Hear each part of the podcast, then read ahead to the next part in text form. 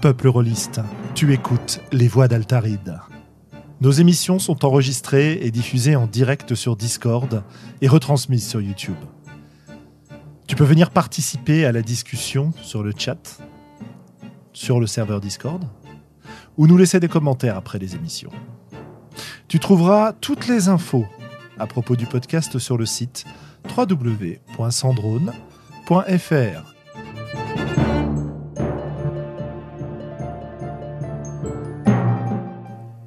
Bonne écoute.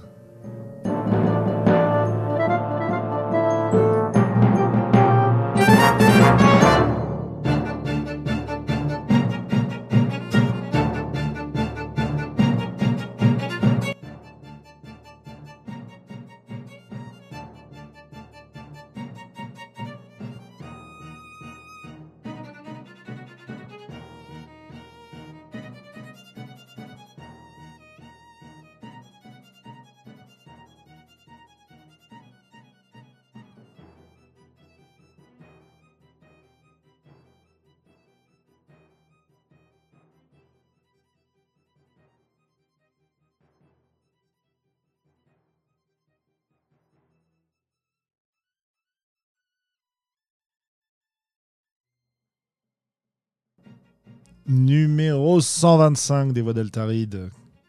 Comment ça va, Gobo? Bah écoute, euh, plutôt bien. euh, J'ai eu la chance de, de faire un tour aux Utopiales euh, au début du mois, ce qui est toujours un événement qui me plaît beaucoup. On on t'a réclamé à corps et à cri là-bas. J'ai Ah, croisé, bah oui. j'ai croisé pas mal de monde aussi. J'ai croisé la l'équipe euh, de Geek Power, Oui, Geek Power, bien sûr, oui. hein, qui sont des, des Freux, voisins. Fletch, etc. Ouais, bien sûr. Voilà, euh, Fletch, Freux, puisqu'il euh, il réside en, en Vendée, juste à côté de Nantes. Qui est-ce que j'ai croisé, d'autres Magister Fantôme, évidemment. Ah, bah évidemment. Euh, Dont on peut suivre les actual plays sur sa, sa- sur sa chaîne et quelques interviews de, de streamers d'ailleurs. Voilà, et, qui est toujours quelqu'un de, fort sympathique à croiser. Euh, voilà, j'ai aussi croisé le... Alors attends, il faut que je retrouve la référence. Euh, L'auteur de petits... C'est un auteur nantais en fait. Il fait des petits... euh, Comment dire euh, Scénarios dont, pour Donjons et Dragons 5. Émeric Cloche, qui était là avec son...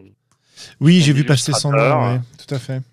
Voilà, qui est un type euh, vraiment dynamique, vraiment sympathique, l'illustrateur super sympa aussi, j'ai pas j'ai pas le nom en tête là, mais euh, qui m'ont dédicacé le, le scénario, donc c'était très chouette. Et puis tout un tas de d'habitués. Il y avait moins de monde que d'habitude. Ouais, bah oui, c'était oui, de, petites ouais. utopiales, hein. mais euh, mais c'était euh, sympa. euh. Donc j'ai pu étraîner aux utopiales mon euh, sci-fi Santa Vaca. Ouais, très bien. Voilà, euh, Sian m'a fait remarquer que euh, c'était plus dynamique que l'auberge du sanglier noir. Je pense que il faut que je fasse plus commencer Mediares, mon auberge du sanglier noir. Ouais, Et le début est toujours un peu mou et, et sur des petites interventions de d'une heure et demie comme ça, c'est pas assez dynamique quoi. Ça Voilà, marche. voilà, donc tout ça c'était euh, fort fort sympathique. Ah bah c'est chouette. En espérant que ce soit revenu à un état plus... euh, comme on Ah, en bah, a l'habitude l'année prochaine. Voilà, voilà, voilà. Euh, oui, autre chose, le, le pôle jeu était n'était plus situé dans le couloir de la mort. ouais. Il était, il était situé sous le, le bar de Madame Spock, tu- si tu vois. Oui, le- la, ce qu'ils appellent la salle Etzel, normalement, je crois. voilà. Et, et du coup, c'était beaucoup plus agréable. Ça résonnait vraiment moins. Ah. Et euh, il faisait un peu moins froid aussi. Enfin bon, c'était, c'était vraiment de belles utopiales, un peu en petit comité, mais très sympa. Ah bah c'est chouette ça. Et euh, voilà. L'année prochaine, il faudra revenir en force. Donc oui, je sais pas, j'ai parlé de Thomas Munier parce que j'ai quand même euh, réussi à, à l'héberger encore cette année et bon, on a refait le monde. Ah bah j'imagine. Et, ouais. et on a parlé d'un d'un petit d'un gentil coup de gueule que je ferai tout à l'heure euh, sur John Wick en disant que si John Wick avait écrit Dirty MJ, il fallait que Thomas et moi on écrive Dirty Player. pas mal, pas mal. Avec, avec tous les conseils pour pourrir la vie de son MJ euh, en, mode, en mode troll, un peu comme, euh, comme Dirty MJ le fait pour les joueurs. Voilà. Ça marche. et toi, des nouvelles Ah bah écoute, euh, des nouvelles, oui et non. La principale nouvelle, c'est que ma période tranquille de réflexion est achevée, puisque c'est dommage, les, élèves ne partent en stage que, que 8 semaines, tu comprends? Donc euh, là, ils reviennent la semaine prochaine. Donc euh, bon, bah voilà, il hein, va falloir se remettre à, travailler euh, au rythme normal. Pas tellement travailler plus, parce que c'est justement le moment où tu vois, où j'ai l'occasion de, passer du temps sur, sur, sur mon boulot, mais sans avoir de sans avoir d'élèves, donc en gérant mon temps comme je veux, enfin sans avoir en ayant beaucoup moins d'élèves. Mais là, ils reviennent, donc on va reprendre le rythme un peu plus normal. Donc ça va nous changer. voilà. En dehors de ça, niveau jeu de rôle, euh, bah écoute, euh, j'ai pas, pas, pas grand chose à raconter. En fait, j'ai pas mal de choses à raconter, mais que je ne raconterai pas pour le moment. Euh, voilà, des projets, des sacrés projets. salut, j'en profite pour dire bonjour sur Twitch, sur YouTube si on nous écoute, et sur Discord évidemment, mais j'ai déjà dit bonjour. Euh, pour ceux qui ne sont pas sur Discord, qui voudraient euh, relayer des messages, poser des questions, n'hésitez pas. Hein. Euh, moi, je, lis ce qui se passe. à peu près. Je n'ai pas le YouTube sous les yeux, il faut que je me le mette. Mais voilà, donc n'hésitez pas si vous avez des questions, des remarques. Il hein. n'y a pas de souci. Bien. donc, bah, à quoi de neuf, je disais, j'ai pas mal de projets de jeux de rôle, mais j'en reparlerai quand ce sera plus avancé. quoi. Voilà.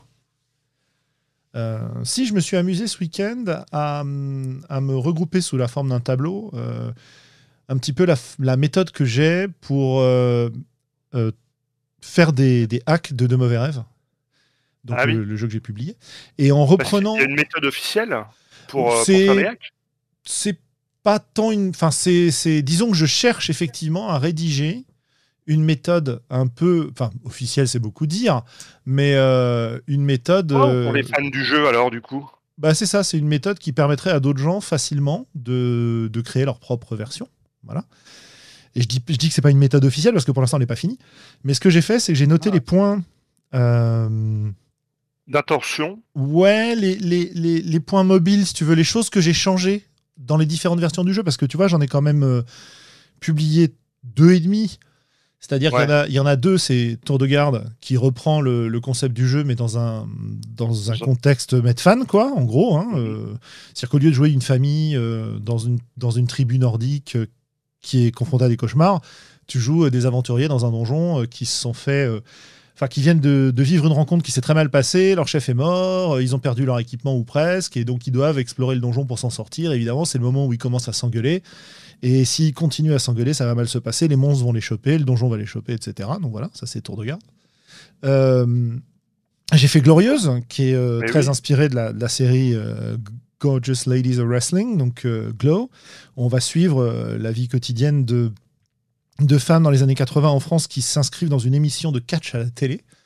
Et donc, bah voilà, on, voit leur vie quotidienne et on voit aussi leur, leur match le soir et la progression depuis le casting euh, dans euh, l'arrière-salle euh, du hangar du supermarché local avec des costumes en papier crépon jusqu'au grand prime time dans une grande salle de spectacle retransmis en direct à la télé avec les stars présentes, etc. Et évidemment, toute une équipe autour pour renforcer le, la qualité du résultat. Euh, voilà, donc ça, c'est les, trois jeux que j'ai fait. J'avais fait aussi un, en version une page qui s'appelle De Mauvais Riff, où on joue un groupe de rock dans la dernière tournée. C'est un groupe de rock qui était légendaire autrefois et qui refait une tournée euh, en espérant euh, relancer sa carrière. Et en fait, on joue pour savoir si le groupe va se dissoudre à la fin ou si au contraire, ils vont relancer leur carrière. Donc voilà les trois trucs que j'avais fait. Puis j'en ai un autre en préparation qui s'appelle, alors qui est beaucoup plus humoristique, hein, qui s'appelle De Mauvaises Bières euh, où on va jouer les sbires d'une organisation maléfique. Euh, un peu à la. Euh, je vois, ouais. Un peu à la. Comment il s'appelait? Attends, ce jeu, je retrouve le nom. Oui, oui. Je... Seigneur des Ténèbres. Voilà. Voilà, exactement. Mais c'est bon, c'est pas le même jeu. Puis de toute façon, j'y ai jamais joué à ce jeu-là. Mais dans le concept, ouais, c'est pas loin. Tu vois, tu joues les sbires d'une organisation maléfique et en fait, ta mission foire. Et euh, le truc, c'est que tu vas devoir gérer le moment où tu reviens vers ton chef. Enfin, on va jouer une partie de la mission. On va expliquer comment ça foire, en fait. Et, et ensuite, le but du jeu, c'est de trouver des bonnes excuses pour éviter de te faire punir par le patron, quoi. Voilà. Mhm. Donc ça, c'est euh, les, trucs qui existent. Et ce qui était assez rigolo, c'est de formaliser sous forme de tableau quels sont les éléments qui sont nécessaires pour créer un jeu qui fonctionne dans ce, sur ce modèle de jeu-là. Euh, voilà. Et derrière, euh, quels sont les éléments de règles que tu peux modifier, que, comment tu crées le contexte de jeu, etc. Et donc, ça me fait un joli tableau qui qui euh, montre vraiment comment faire. Et je pense qu'à partir de là, et quelques explications en plus, je devrais avoir quelque chose qui permettrait d'être euh, appliqué en fait par plein de monde. Euh, enfin, par plein de monde, par les gens intéressés, s'il y en a, dirons-nous plutôt, et, voir ce que ça donne derrière. Donc voilà, ça c'est le, truc du week-end, l'activité créative du week-end. Ouais, bah, je, trouve que c'est pas mal quand même. Hein. Bah Moi, en, activité créative, je ne désespère pas d'aller un jour à une convention anglo-saxonne.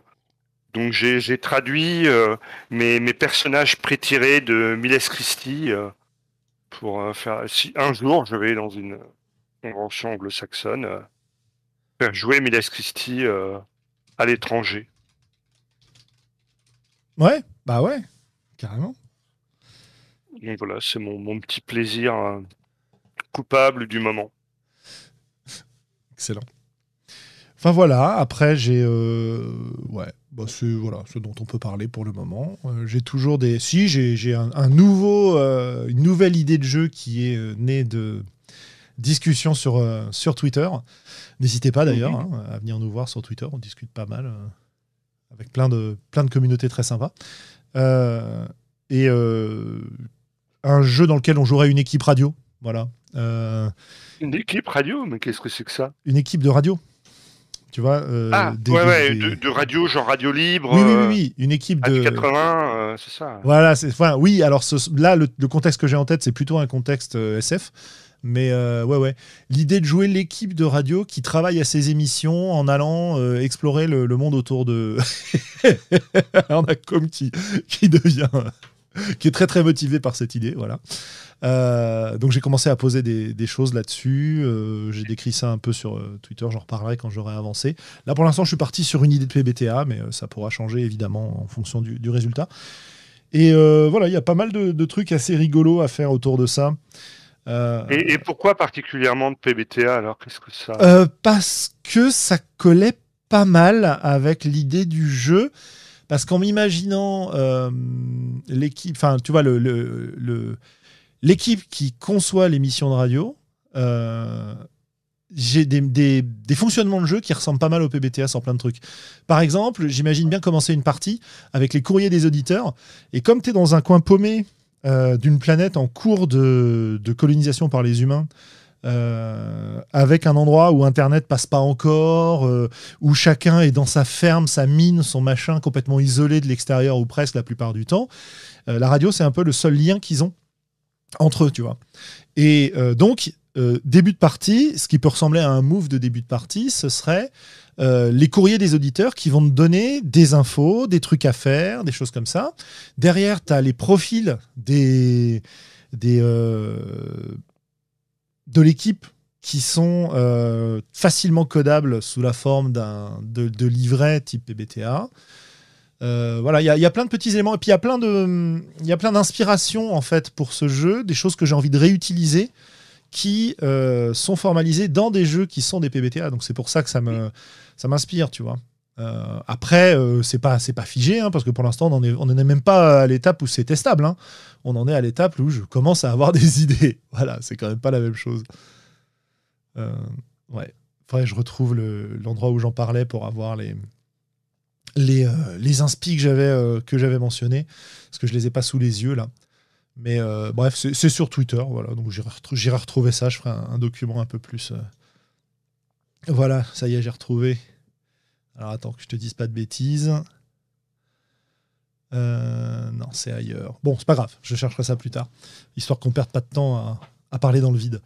En tout cas, voilà, il y a des, des traits. Est-ce qu'il y a un move la régie en feu? Bien sûr, il y aura un move la régie en feu, absolument, absolument. Euh, voilà.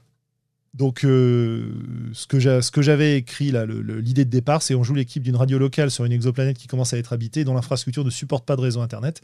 Chaque partie, l'équipe reçoit le courrier des auditeurs qui parlent de leur vie et difficultés. L'équipe a plusieurs missions assurer le lien entre les communautés, familles isolées, euh, remplir leurs missions, euh, enquêter, explorer, remplir leurs émissions, pardon, euh, enquêter, explorer les, trucs repérés par les auditeurs euh, parce qu'eux, ils n'ont pas de ferme à, faire tourner, donc ils, peuvent aller se balader. Et puis voilà, plein de trucs comme ça autour. Euh, à voir, à voir. À suivre même, dirais-je. Voilà. Donc effectivement, pas mal de trucs. Oui, voilà, bah, comme m'a retrouvé le, tweet initial où j'en parlais, mais c'est pas celui où je mentionnais les, les idées de les points de vue et les idées de règles. Si, voilà, j'ai retrouvé, c'était là.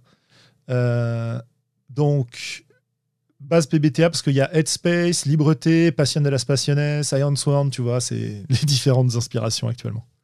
Donc voilà pourquoi PBTA. Voilà, voilà. Hop.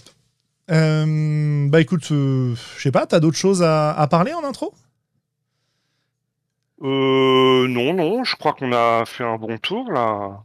Ouais, hein, on, est, dans notre discussion au coin du feu, vous savez. Hein, donc, euh, on a avancé les fauteuils auprès de la cheminée. Euh, on a sorti euh, les, digestifs avec ou sans alcool selon votre choix. Et, on voulait parler ce soir d'un sujet qui nous a été inspiré par un auditeur, XO, qui me demandait au départ si on avait déjà parlé des écrans de jeu. Voilà et qui se disait tiens moi j'aimerais bien savoir euh, qu'est-ce que vous en pensez comment ça se passe comment à quoi ça sert etc alors on s'est dit avec Globo que les écrans de jeu c'était un petit peu léger léger pour faire une émission complète hein, parce que bon à part commenter nos écrans préférés et faire un, classement des 10 meilleurs écrans euh, on en avait fait le tour euh, surtout quand on n'utilise pas hein. je sais pas si toi tu hein, non non moi j'en utilise plus voilà, on n'en utilise plus.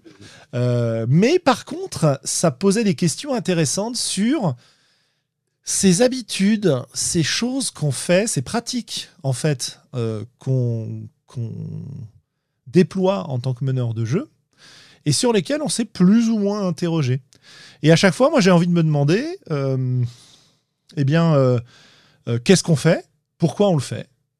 Qu'est-ce que ça nous apporte et qu'est-ce que ça nous coûte? Et je pense que parler des écrans de ce point de vue-là, ça peut être un truc intéressant, tu vois. Parce hmm. que de mon côté, par exemple, les écrans de jeu, je les ai utilisés quand j'étais euh, quand j'étais euh, plus jeune. Euh, et petit à petit, j'ai cessé de les utiliser. Et je me suis posé la question, en réfléchissant à cette histoire, de pourquoi j'avais cessé de les utiliser. Et en fait, il y a plusieurs aspects. Il y a un premier aspect qui passe, de ma, qui passe autour de ma pratique d'utilisation de scénario, donc de on va dire, de comment comment je, oui, c'est ça, euh, comment je propose euh, de la fiction aux, joueurs et aux joueuses autour de la table quand je suis MJ. Et euh, quand je commençais le, jeu de rôle, j'avais des notes, j'avais voir des scénarios écrits, j'avais des cartes planquées derrière mon écran. je suis, j'essayais de suivre ça scrupuleusement. Parfois, je, je feuilletais frénétiquement les scénarios pour retrouver les trucs que j'avais oubliés euh, pour répondre aux joueurs, en leur demandant un petit peu de patienter, en étant caché derrière mon écran, etc. Et euh, donc il y a un aspect qui était euh, dissimuler les informations que les joueurs joueuses n'avaient pas à connaître derrière mon écran. Si je regarde en comparaison avec aujourd'hui, ça c'est un truc que j'ai arrêté de faire parce que globalement je joue avec beaucoup beaucoup moins d'éléments fixés au départ quoi. Donc, du coup, comme les éléments sont pas fixés, j'ai pas tellement besoin de les cacher. Donc, ça, c'est une première chose. Deuxième élément sur l'utilisation de l'écran, et puis après, je vais te laisser euh, euh, prendre le relais et nous expliquer comment toi tu fais. Mais deuxième élément, c'était euh, une nécessité de séparation entre moi, MJ, et joueurs et joueuses pour essayer d'asseoir une forme d'autorité ou pour me trouver une légitimité à, à présenter euh, la partie ou une forme de oui ça d'autorité, une forme de euh, pour asseoir un petit peu cette position-là parce que quand j'ai commencé euh, à maîtriser, bon bah je maîtrisais avec les potes, donc ça j'avais pas tellement besoin de les gens de mon âge, j'avais pas tellement besoin de, poser cette cette posture-là, j'avais plus besoin quand je jouais avec d'autres gens que je connaissais moins ou quand je jouais euh, avec en tant que joueur les gens qui nous faisaient jouer en tant que MJ d'habitude. Parce que quand j'ai commencé à jouer, j'étais dans une pratique où on avait un groupe de gens de mon âge. On était 3, 4, ouais, 4 globalement gamins. Et on avait un, un plus vieux qui nous faisait souvent jouer, et puis un deuxième qui venait de temps en temps. Et donc on faisait nos parties entre nous. Quand on a fait, quand on a passé, enfin quand on a eu un peu d'expérience, enfin on avait nos parties entre nous. Et là, bon, bah, il n'y avait pas tellement besoin d'asseoir de, notre position. Mais par contre, quand on jouait avec le, les MJ euh, qui étaient un peu euh, en position de grand frère, quoi, de, euh, quand on jouait avec eux, bah là, c'était important pour euh, oser leur dire des choses et oser les contredire et oser poser notre truc, alors que eux étaient très sympas et euh, nous mettaient pas la pression. Hein. Mais j'avais le besoin de faire ça, quoi. Puis la troisième utilisation, c'est évidemment euh, de lancer les dés derrière l'écran pour pouvoir tricher à mort avec, quoi. Ouais, évidemment. On ne fait plus d'ailleurs, on triche plus. Bah non, non, pas du tout. en plus, c'est vrai, quoi. Donc voilà, donc toi, l'écran, c'était, c'était comment? Qu'est-ce que tu en faisais euh, Et pourquoi tu l'utilisais? Ou est-ce que tu l'as jamais utilisé d'ailleurs? Moi, je l'ai utilisé parce que j'ai commencé avec Donjons et Dragons en mode boîte rouge tant que personne ne m'ait jamais expliqué comment jouer. Et du coup, bon, bah, tu, appliques plus ou moins les conseils qui, qui te sont donnés dans la, la boîte d'initiation, tu vois. Et puis, euh, autant, enfin, effectivement, quand tu joues en émergent, la question de est-ce bien nécessaire tout ça pour le, pour le, comment dire, pour l'écran, elle se, elle se pose pas en émergent. Mais si tu joues avec euh, à faire du, PMT, enfin, pas, je dis pas ça de manière négative, hein, mais à faire du, euh, avec à faire vraiment du tactique, tu vois, avec des plans, des machins, des trucs, des bidules, eh bien, la question, elle commence à se poser, quoi. Euh, parce que si tu veux qu'il y ait des éléments d'exploration, ça vaut le coup de l'avoir préparé à l'avance. Et du coup, il y a des plans. Et du coup, ça vaut le coup de les cacher. Sinon, bah, quid de l'exploration si tout le monde est sait dès le départ euh, tout ce qui se passe. Donc, voilà je ne sais pas si la question du, de l'autorité que tu évoquais est centrale.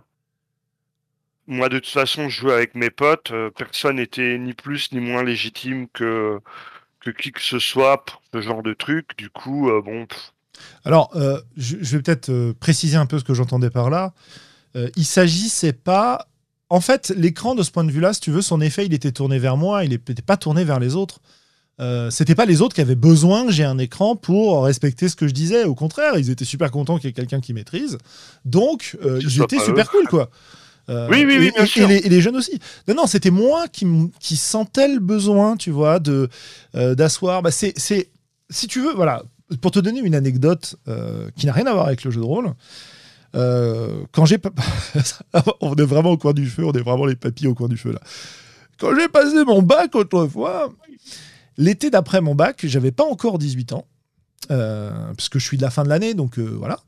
Euh, et j'ai accompagné un séjour linguistique en tant que mono, en Allemagne. Parce que c'est un endroit où j'avais passé beaucoup de mes étés précédents en tant que participant et qui m'avait proposé de les accompagner. Bref. Donc j'étais le petit jeune de, de, presque 18 ans qui euh, était censé encadrer euh, des 14-15 euh, ans, enfin entre 13 et 15 ans, quoi, en leur donnant des cours d'allemand et en, gérant leur groupe dans les sorties, etc. J'étais évidemment pas tout seul. Hein. voilà. Et pour ça, j'avais vraiment eu besoin de me sentir plus vieux et de voilà et d'essayer de poser une, espèce de de, validité de ma position de mono. Quoi. Et le moyen que j'avais trouvé à cette époque-là, c'était pas un écran de jeu, malheureusement, ça aurait été beaucoup plus drôle. C'était de me faire pousser la barbe, et c'était la première fois de ma vie que je faisais un truc pareil, tu vois. et bon, elle m'a pas quitté depuis, quoi, ou presque, mais. Et voilà, c'est ce côté, euh, j'ai besoin d'un artifice pour assurer ma position et pour me rassurer sur ma capacité à l'occuper. Voilà. Mmh, mmh. C'était ça à l'époque. Ça a évidemment disparu depuis. Voilà. Non, donc euh, voilà, aujourd'hui, effectivement, c'est un, des comment dire, un des reproches qu'on fait souvent à l'écran, qui est de dire, ah bah, en fait, ça t'isole des joueurs. Donc, ce qui pouvait être rassurant à l'époque, aujourd'hui, on voit quand même plutôt ça comme un inconvénient. Mais moi, j'ai constaté qu'il y a en fait pas mal de gens qui, enfin, non, je sais pas pas mal de gens, mais j'ai vu des gens euh, utiliser l'écran en le mettant à côté d'eux, tu vois. C'est-à-dire qu'ils n'ont pas l'écran entre eux et les joueurs, ils ont l'écran euh, sur le côté. Oui, d'accord. Et du coup, euh, ça part au côté, je m'isole des joueurs, et ça peut remplir son office de j'ai besoin de cacher des choses aux joueurs. Alors, pas les GD parce que, bon, on en a déjà parlé plein de fois, mais euh, si tu es meneur de jeu, que tu lances les dés ou que tu fais lancer les dés sans accepter tous les résultats possibles, a priori, c'est une erreur de débutant. Donc, si tu acceptes que les dés soient lancés, c'est parce que tous les résultats t'intéressent. Donc, il n'y a pas d'intérêt à cacher les jets de dés, quoi. Mais si euh, tu fais des scénarios avec un petit peu d'exploration ou des enquêtes ou des, euh, des choses où tu as des, des aides de jeu, tu sais, comme ça se fait beaucoup avec des illustrations particulières, de PNJ, de lieux, euh, des lettres à donner que les joueurs pourraient trouver ou ce genre de choses, ou des plans quand tu joues tactique, eh bien, ça vaut le coup d'avoir un petit, endroit où tu peux cacher tout ça. Alors, il y a la solution de le mettre dans une espèce de pochette en carton que tu ouvrirais et que tu rabattrais au fur et à mesure. Mais pourquoi pas euh, l'écran de jeu euh, L'autre utilité que je vois, c'est si tu joues avec un ordinateur. De toute façon, il y a devant toi l'ordinateur, donc les gens aient le, le, dos de ton écran ou un écran de jeu sympa qui met dans l'ambiance, bah, à la limite, euh, je préfère l'écran de jeu, quoi. Hein. Tu, tu, vois un peu ce que je veux dire hein Ouais, ouais, ouais, ouais, pourquoi pas, ouais. Moi, je suis pas spécialement contre l'écran de jeu. Hein. C'est juste que je l'utilise pas, quoi. Oui, oui, oui, oui, mais du coup, est-ce que tu peux être, enfin, tu vois, t'es pas contre, mais forcément t'es pas pour non plus, vu que en fait, tu, si t'étais pour, tu l'utiliserais, quoi.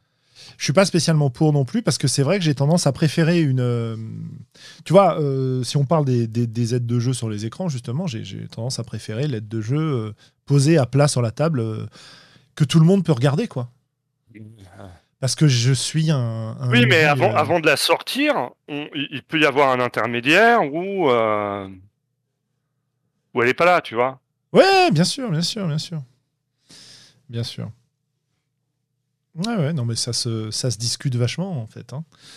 Euh, voilà, on a euh, sur, euh, sur Twitch Marshall qui nous dit, Marshall de Tâche, qui nous dit, il nous demande des conseils pour jeune MJ parce qu'il il ou elle a 15 ans et il pratique le jeu de rôle depuis deux ans et il aimerait bien des conseils ou elle aimerait bien des conseils, je ne sais pas.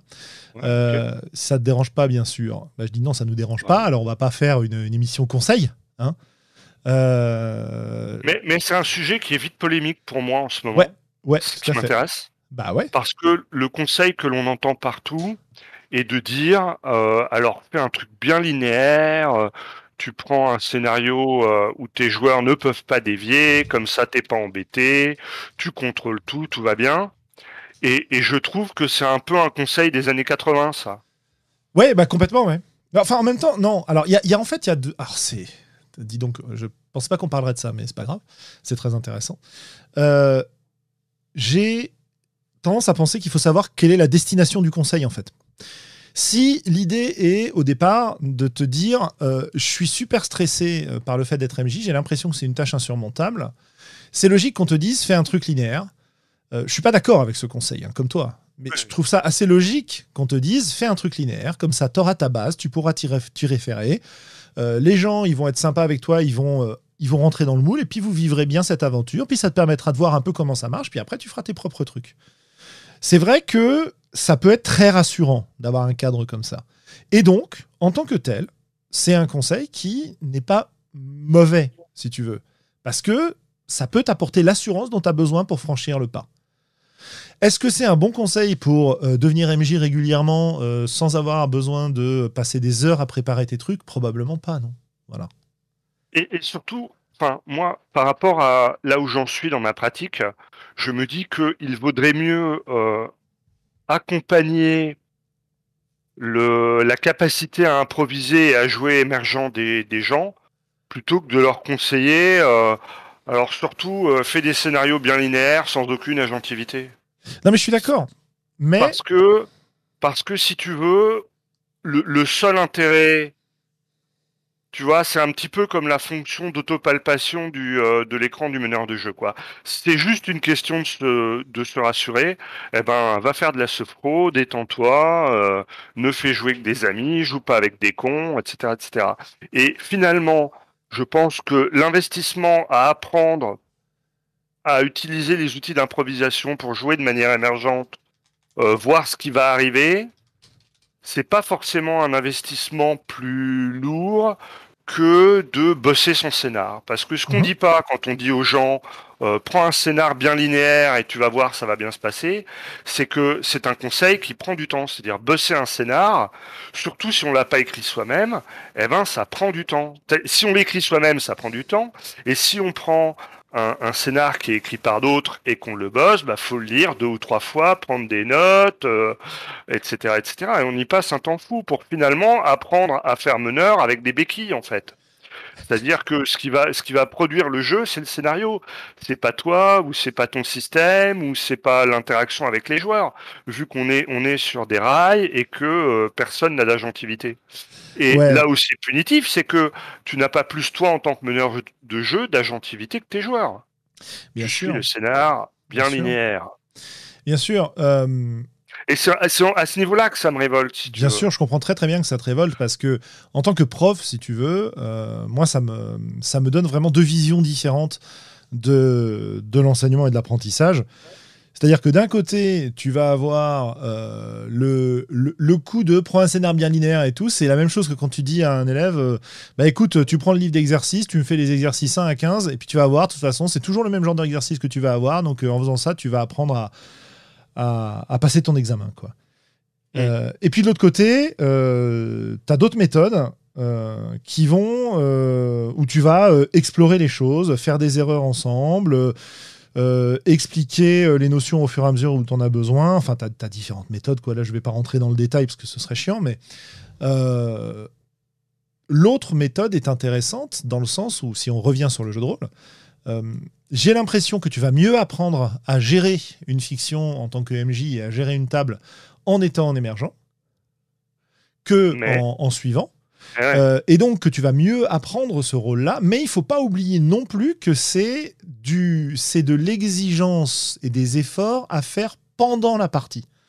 Jouer avec ton scénar, c'est des efforts à faire avant la partie. Et ça peut être très compliqué de réussir à faire les efforts pendant la partie. Pour ça, il faut être, il faut être, comme tu le disais, hein, joue avec tes amis, détends-toi. Il faudrait presque avoir un co-MJ avec toi qui euh, ne décide pas des choses, mais te, te, rassure, te signale les opportunités, euh, vient en soutien quand il y a besoin, tu vois, te permet de franchir l'obstacle qui est de euh, enseigner, enfin enseigner, voilà, parce que je, dis franchir l'obstacle, donc forcément je repasse sur mon côté prof, mais franchir l'obstacle de mener ta partie en fait. Euh, et comme une façon de franchir l'obstacle, c'est t'habituer à cet obstacle grâce à un truc très linéaire. Vraiment, tu as ton chemin, tu as ta petite échelle qui est posée, puis tu vas savoir franchir l'obstacle par ta petite échelle. Ce sera plus facile que d'essayer de le négocier, de le contourner, etc. Mais tu vas y arriver, quoi. Bon. Le problème, c'est que ça va vachement limiter tes options, ça, ça peut être chiant, etc. Mais tu vas y arriver, tu vas le faire. Et puis de l'autre côté, il y a, euh, bon, bah, tu es face à l'obstacle, maintenant, qu'est-ce que tu fais? Il y a plein de façons de le franchir. Vas-y, franchis-le, euh, euh, débrouille-toi. Puis si l'obstacle ne t'intéresse pas, c'est pas grave, tu vas à l'opposé de l'obstacle, puis tu vas faire autre chose. Bon, ça, c'est la version un peu en émergent. mais le problème, c'est que si tu veux vraiment passer l'obstacle et réussir à organiser tes parties, bah, il va falloir. là, là tu auras besoin de, de bons conseils, de quelqu'un qui t'aide. Une table bienveillante, ça peut largement suffire. Ouais. Hein? Évidemment. Euh, voilà, moi c'est un peu ce qui m'est arrivé. Hein. Je veux dire, je, première grosse partie que je maîtrise, je suis hyper crevé, mais j'ai vachement envie de le faire. J'ai un scénar qui s'appelait euh, scénar de l'écran de la deuxième édition de, des règles avancées de Donjons et Dragons, euh, Trouble troublant à Tragidor. voilà, en français. Hein et en fait, j'ai carrément pas suivi le scénar parce que comme j'étais crevé, je me souvenais plus de trop ce qu'il y avait dedans, donc je me suis complètement lâché. Tu vois, j'ai complètement lâché prise. Et donc j'ai réagi à ce que les joueurs disaient. Évidemment, ils n'avaient pas lu le scénar, donc ils savaient pas que j'étais complètement à l'ouest par rapport au scénar. J'ai réutilisé le bloc de stats du scénar, je crois, parce que bon bah ça collait bien à ce moment-là. Et puis derrière, ils m'ont dit qu'ils avaient passé une super partie. Moi, j'avais l'impression que j'avais rien suivi de ce qui était prévu, donc que j'avais fait n'importe quoi et que c'était tout nul. Et ben ils avaient apprécié. Et ça, ça m'a vachement encouragé derrière pour développer mes propres, euh, mes propres trucs, quoi. Et pour me dire, bah en fait, ouais, le scénar c'est bien, ça me donne des idées. J'adore les lire, j'adore euh, les exploiter, voir les suivre. Mais si je dévie, c'est pas très très grave, quoi. Voilà. Mais peut-être que le, effectivement, le meilleur conseil qu'on peut donner à un MJ qui c'est simplement de jouer avec des gens bienveillants, quoi. Et, euh, et moi, d'ailleurs, quand euh, je suis joueur à une table de MJ débutant, je suis bienveillant, quoi. Et, mmh. et j'ai pas d'exigence particulière, quoi. Et je passe quand même un bon moment. Bah ouais, ouais, ouais. Globalement, tu vois. Bah carrément, ouais. Mais euh, effectivement, euh, après, jouer avec des joueurs qui ont de la bouteille, ça peut être intimidant aussi. Donc, et, ben, en fait, c'est marrant parce que ça me pousse à revenir sur notre sujet initial parce que euh, quand on parle de quand je parle de pratique de MJ, c'est-à-dire ce que les MJ font autour des tables de jeux de rôle, ou peut-être ce soir ce que les MJ nous déclarons faire autour des tables de jeux de rôle, parce qu'il y a peut-être un écart. Euh, eh bien, toutes ces pratiques, elles prennent naissance dans des expériences, des conseils, un apprentissage de ce rôle-là. D'accord? On prétend jamais qu'on a le, le, la solution miracle, on a développé la solution qui nous, nous convient. Quoi. Voilà. Et dans cette solution, il y a un certain nombre d'éléments de pratique euh, de MJ. Et euh, quand on parle de nos premières expériences, ou quand on parle de dire de jouer avec des gens bienveillants, d'être bienveillant, etc., bah, ça fait partie des pratiques, en fait, ça fait partie des choses. Mmh. Voilà. Donc, euh, on était sur les, sur les écrans de jeu et on a, on a bien dévié, dévié. et alors, un autre, un autre conseil qu'on peut donner aussi, c'est d'éviter, euh, enfin, de, de, reconnaître l'effet Matt Mercer. C'est-à-dire, ah j'ai des idoles euh, et j'aimerais jouer aussi bien qu'elle. Non, il faut, enfin, Julien, comme moi, euh, il nous arrive encore dans nos parties. Enfin, on donne plein d'excellents conseils dans les voies d'Altaride. Moi, j'en fais pas la moitié en cours de partie, quoi. Hein. quoi Quoi Mais ne dénonce pas nos secrets. Non, mais on l'a déjà dit. On a déjà dit, c'est-à-dire qu'on s'efforce de le faire. Voilà, c'est bah, super important de le garder à l'esprit, quoi. Je veux dire, on, oui, on fait des erreurs. Ouais, bah ouais. Et, et c'est pas grave. Et euh, l'important, c'est de les reconnaître, enfin, ou de s'en apercevoir idéalement sur le coup, euh, au pire un peu après coup. Mais, mais, mais tout le monde fait des erreurs parce qu'il y a une telle charge cognitive quand tu es meneur de jeu que tu peux pas tout euh, tu peux pas tout gérer quoi. Ah bah c'est un c'est un, un rôle qui est, qui est assez pété de base quoi parce que honnêtement tout ce qu'il y a à faire ah, c'est hyper dur. C'est pour ça, tu, vois, un autre conseil qu'on peut donner, c'est ne, ne, pas faire de parties trop longues, quoi. Ouais. Enfin, c'est hyper dur. C'est hyper dur de faire MJ comme on l'a dans la tête, si tu veux. C'est pas hyper dur de faire MJ. C'est hyper dur de se conformer à l'image qu'on en a d'espèces de, de, de, personnes orchestres complètement euh, euh, virtuose dans tous ses instruments, euh, voilà, omnipotente, omnisciente, etc. Euh, omnicommunicante, capable de deviner ce qu'il y a dans la tête des personnes à la table pour savoir ce qui va leur faire plaisir, ce qui va leur faire peur et ce qui va les mettre mal à l'aise. Enfin voilà quoi, il y a quand même bon, il y a quand même des, des quantités de, on investit quantité de choses dans ce rôle-là en fait. Euh, et c'est pour ça d'ailleurs qu'on va tous développer des espèces de routines, des espèces de d'astuces pour euh, assumer ce rôle-là. Euh, quand on dit qu'on veut jouer en émergent, bah, ça nous apporte beaucoup de liberté pendant la partie, mais c'est aussi que ça nous apporte beaucoup de, soulagement à ne pas avoir à se concentrer sur un scénar prescrit et pouvoir y aller euh, tranquille. Euh, ne pas avoir eu besoin de l'apprendre aussi. Pas avoir eu besoin de l'apprendre, etc. Ouais. Mais inévitablement, quand on fait du jeu de rôle et qu'on est meneur de jeu, on est confronté à la problématique de les joueurs font quelque chose qui n'était pas prévu. Absolument. Et ça, la solution n'est pas d'avoir un, scénario très prescrit où, on bousille la gentilité de tout le monde. C'est et, prendre une habitude de jouer comme ça ou de faire jouer comme ça, je trouve ça assez malsain, quoi. Pas très très bon. tu y vas fort. Euh, Ouais, ouais, oui, bien sûr. Mais je suis toujours un peu excessif. Hein, non, non, mais il n'y a, a, pas de souci. Euh, ça, questionne des choses intéressantes. Moi, je me, dans ce cas-là, je me pose la question de pourquoi est-ce que les joueurs ne font pas ce que tu avais prévu qu'ils font? Premier cas, c'est parce que ça les intéresse pas, qu'ils ont envie de jouer autre chose, qu'ils sont investis dans la partie et dans leur perso, et que la direction de leur délire va pas dans la direction du scénar. Et dans ce cas-là, je suis parfaitement d'accord avec toi. Pourquoi s'emmerder à suivre un scénar dont tu n'es pas du tout sûr que, qu'il va produire un meilleur effet à la fin, alors que là, tu as euh, une satisfaction à ce moment-là, et que si tu te débrouilles bien, tu vas pouvoir, euh, en suivant le, mouvement, euh, introduire des éléments qui vont enthousiasmer tout le monde. Quoi. Voilà. Maintenant, si tu es dans une table un peu problématique, avec des gens qui ne suivent pas le scénar parce qu'en fait, ils en ont rien à foutre des gens autour de la table et euh, ils sont concentrés sur leur propre intérêt immédiat et peut-être par exemple une espèce de défi visant à, ruiner un peu ce que je propose le, meneur de jeu.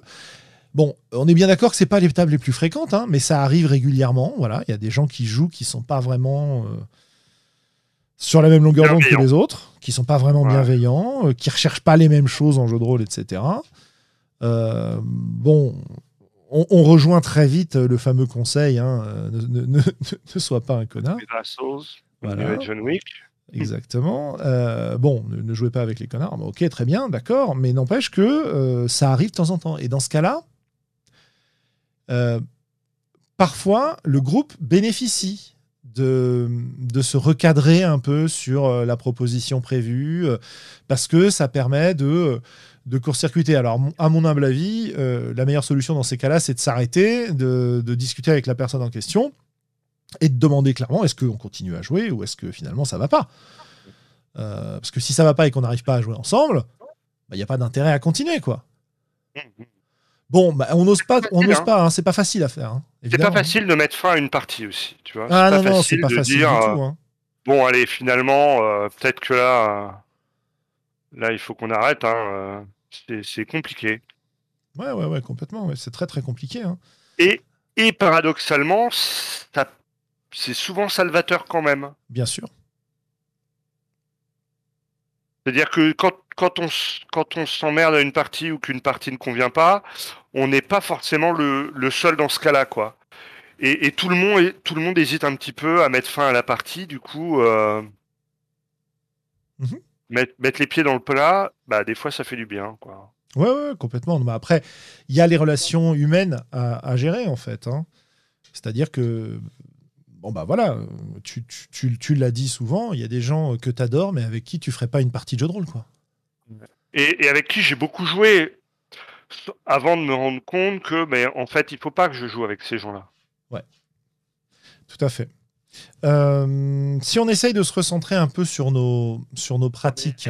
ouais. Ouais, ouais, sur nos pratiques, parce que les conseils, euh, on en aurait plein et on peut y passer longtemps, on en a déjà donné. Je préfère qu'on les aborde sous forme de ce qu'on fait, et de ce que ça nous apporte, etc. Tu vois. Euh, Alors, est-ce que tu connais un, instrument que j'utilise régulièrement maintenant et qui a remplacé avantageusement les écrans C'est la tour AD. Oui, alors moi, j'utilise pas ça, mais vas-y, oui, raconte. Et euh, c'est un petit, alors c'est un petit peu un plaisir de nerd, hein, euh, je ne le cache pas, qui est que euh, on peut on peut manipuler les dés ou, tricher en, les lançant. Hein, c'est-à-dire qu'il y a des, il y a des, de même qu'il y a des gens qui savent manipuler les cartes et donner l'impression qu'ils battent les jeux, etc., alors qu'en fait ils ne battent rien et qu'ils sont capables tout le temps de sortir la bonne carte au bon moment, eh bien il y a des gens qui s'entraînent à lancer les dés pour euh, produire euh, tout le temps le bon résultat ou le résultat qu'il souhaite euh, à chaque moment. Et donc un des moyens d'éviter ça, c'est d'utiliser une tour AD. L'autre avantage de la tour AD, c'est que généralement c'est associé à un petit enclos qui permet aussi d'arrêter la course du dé. Alors quel est l'intérêt d'arrêter la course du dé? Eh bien c'est que tu ne laisses pas le dé aller au bout de sa tendance naturelle, tu, forces son arrêt dans son élan, et du coup, si le dé n'a pas un équilibrage parfait, eh bien, si tu le laisses poursuivre euh, sa, sa route jusqu'au bout, euh, ces petits problèmes de déséquilibrage vont intervenir sur la fin de course. Mais si tu arrêtes le dé au milieu de sa course, eh bien, y a, ça influe beaucoup moins.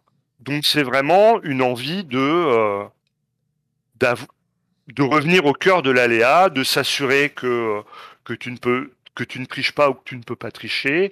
Et le fait de bloquer la, course du dé, euh, ça garantit un petit peu plus de, pureté d'aléa dans, dans, le jet de dé. Et puis finalement, bah, on peut trouver ça esthétique, rigolo. Euh, euh, s'il y a un plaisir de jeter le dé, moi je, pense qu'il peut y avoir un plaisir à, ah bah à, utiliser la, la tour à dé. Quoi. Autant le, le côté euh, s'assurer que euh, l'aléa est présent, machin, euh, ça, me, ça me passe à 30 km, quoi. Voilà. Je, tendance à dire que je m'en, je m'en tape pas mal, voilà. après tout, quelqu'un qui. Enfin, moi, ma position, c'est que quelqu'un qui décide de tricher à une partie. Eh ben, plaisir. C'est son, son truc, quoi, je veux dire. Hein, voilà. Hein. C'est pourquoi pas, je veux dire, si t'as envie, t'as envie, voilà. Bon. Euh, c'est un peu. Enfin, je. Voilà, bon, moi je vois pas trop l'intérêt d'avoir un, perso qui réussit tout le temps. Moi j'ai plus tendance à avoir envie de tricher pour rater des jets que pour les réussir, tu vois. Mais euh, c'est une autre mais c'est pervers comme attitude. Ah mais complètement. Euh, oui, mais ça, crée des histoires plus intéressantes souvent. notamment, tu sais, les, les, fameux jets de de, de, volonté, de contrôle de toi pour que ton perso fasse pas une grosse connerie. Mais je dis, mais non, moi j'ai envie qu'il fasse une grosse connerie parce que c'est ça qui est drôle. Ah. C'est ça qui va créer du jeu, du drama, de l'histoire, euh, du scénar, etc. Bon, bref. Euh, donc cet aspect euh, aléatoire, finalement, je, je, m'en fiche un peu. Par contre, le côté, au moment important, tu vas lancer ton dé dans la tour AD et tu vas, tout le monde autour de la table va regarder le résultat c'est le même, la même pointe d'excitation que ça exploite la même chose que lorsque tu fais des critiques, euh, lorsque tu fais des jets importants euh, et que euh, le MJ jette volontairement devant l'écran alors que d'habitude il jette les dés derrière l'écran. Tout ça, c'est des artifices pour augmenter la pression et, le et l'intensité de, de l'émotion autour de se lancer de dés. Alors il y a des cas où ça marche pas du tout, des tables où ça marche pas du tout, mais il y a plein de tables où ça marche à mort quoi et où tu veux. Euh, voilà, c'est tu veux faire croire qu'un de est hyper important et tout, euh, tu, vas vraiment attirer l'attention de tout le monde et tu vas jeter devant tout le monde. Nous, qu'est-ce que qu'est-ce qu'on faisait comme ça? Même quand on trichait sur les combats à donjon, tu vois, en tant qu'MJ, hein, euh, pour pas détruire les persos, c'était plutôt dans ce sens-là. voilà, c'était tiens, j'ai fait un critique, ça tuerait le perso. Non, en fait, j'ai pas fait un critique. Puis d'ailleurs, je t'ai raté. Voilà, bon, bref, ce genre de triche, quoi. Par contre, c'est vrai qu'on avait tendance à, vouloir euh, ritualiser le côté, on va tirer les trésors que les, que les monstres transportent avec eux. Parce que voilà, quand on jouait ado à donjon, euh, bah voilà, c'était important le loot et, les trésors des monstres. Hein. c'était hyper important. Et puis on les tirait au sort. Hein, parce que voilà, il y avait des règles pour les tirer au sort, donc on les tirait au sort. Et, euh, et ça, ce jet de là, il était toujours devant l'écran, jamais derrière l'écran. Voilà parce que c'est ça qui donnait son poids à ce moment-là, en fait. Et, le. Euh, voilà, c'est vraiment le. Euh, la dramatisation de l'utilisation du hasard. Voilà. Et, elle, et, cette dramatisation, elle se fait à travers l'usage comme ça d'un certain nombre de, de, d'artifices dont la position du jet de dés sur la table euh, est un élément non négligeable à mon sens. Est-ce que tu tires devant l'écran? Est-ce que tu tires derrière l'écran? Est-ce que tu tires en savoir? Tu vois, il y, a un truc, par exemple, euh, euh, dont je me suis rendu compte assez régulièrement, c'est que quand on te dit, et ça, ça, tient aussi à la pensée magique des, euh, des rôlistes, quand on te dit jette les dés, si on te dit pas quel caractère, quelle compétence, quel, quel est le contexte de ton jet de dés, tu as beaucoup Quelle plus de mal à l'accepter. Ou la Quelle est la difficulté. à atteindre euh, Voilà, c'est ça. C'est euh, non mais attends, tu m'as pas dit que c'était pour ça. euh, si voilà, euh, je savais pas que c'était pour euh, noté, faire tel truc. C'est sûr, tu m'avais pas dit. Tu m'avais pas dit.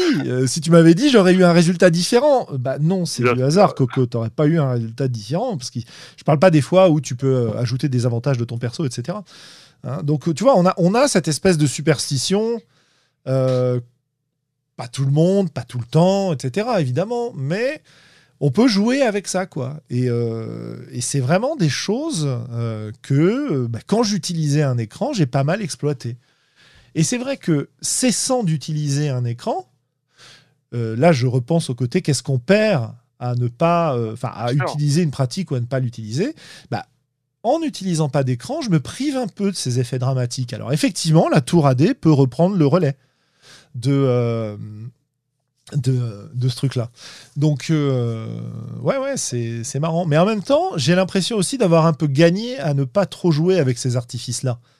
Euh, à être, euh, même si c'est en soi un, artifice de jeter les dés devant les joueurs, parce que ça dit, bah, on jette les dés, ça veut dire qu'on accepte le résultat des dés, et que on n'a pas de filet de sécurité qui est la triche du MJ, quoi. Mhm. Bon, après, je joue quand même à pas mal de jeux derrière où il n'y a pas de règle pour euh, tuer les persos, tu vois, par exemple. Donc euh, ça a quand même beaucoup moins d'influence.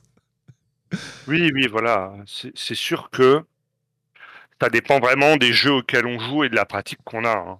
Ça, c'est c'est certain. Et de l'effet qu'on pense produire. Voilà.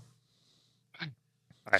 Et note que je dis bien l'effet qu'on pense produire et pas l'effet qu'on produit. Parce que dans les conseils de MJ et les discussions de ce type, euh, on va toujours dire Ouais, fais ça, tu vas voir, ça va avoir tel et tel effet. En fait, euh, la plupart du temps, il n'y a rien qui prouve qu'on a ces effets-là. quoi. On fait juste semblant d'y croire parce que ça fait partie de notre culture rôliste et parce Ça que ça nous, de- ça nous plaît bien. quoi. Mais bon. On, on ne peut pas faire de jeu de rôle sans suspension d'incrédulité, donc euh, bon bah ça plus qu'autre chose, pourquoi pas après tout. euh. Après tout, ouais. Ça me fait penser au podcast qu'on avait fait sur le, il y a longtemps maintenant, sur le jeu d'horreur, Mhm. où euh, bah, une des conclusions euh, un peu évidentes, hein, c'est que en fait, tu ne peux pas faire peur à des joueurs qui sont pas volontaires pour avoir peur. Bien sûr. Voilà. C'est si tu veux. En fait, quand on joue un jeu d'horreur, on joue à avoir peur, on joue à se faire peur soi-même. Et c'est quasiment un. c'est pas totalement impossible, mais c'est quasiment impossible de vraiment faire peur à quelqu'un s'il n'est pas volontaire dans une partie de jeu de rôle pour jouer la peur. Euh, Sandra nous racontait l'histoire de son MJ de Cthulhu qui passait, ou non, dont le complice ou la complice passait une éponge euh, ou pressait une éponge euh, humide dans le dos des joueurs au moment de certaines descriptions. C'était pas dans Dirty MJ de John Wick ça? Et non, c'était pas. Ah. Et donc tu vois, bon, voilà, Ouais. c'est c'est Mais c'est c'est comme ça que Hitch- Hitchcock euh, justifiait de ne pas être trop explicite.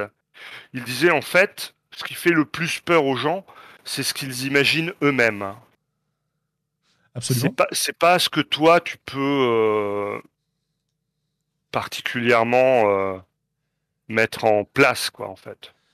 Il faut laisser les gens se faire peur tout seuls.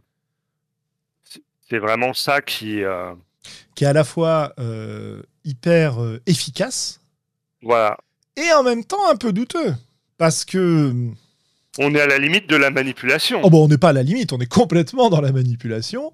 Alors Voir les après. conseils de tonton Wenlock. Oh là là Salut Sébastien, s'il nous écoute un de ces jours. Non, non, mais qui des fois, euh, Ah bah on en a déjà parlé, oui, oui. euh, et avec lui, Voilà, euh, ça va a- loin, il- ça- oui, ça peut aller assez loin. Tout- encore une fois, tout dépend du consentement des gens à la table. Voilà. C'est c'est toujours que les gens sont prévenus et qu'on est d'accord pour jouer à ça, Voilà, c'est pas exactement. sale. Exactement.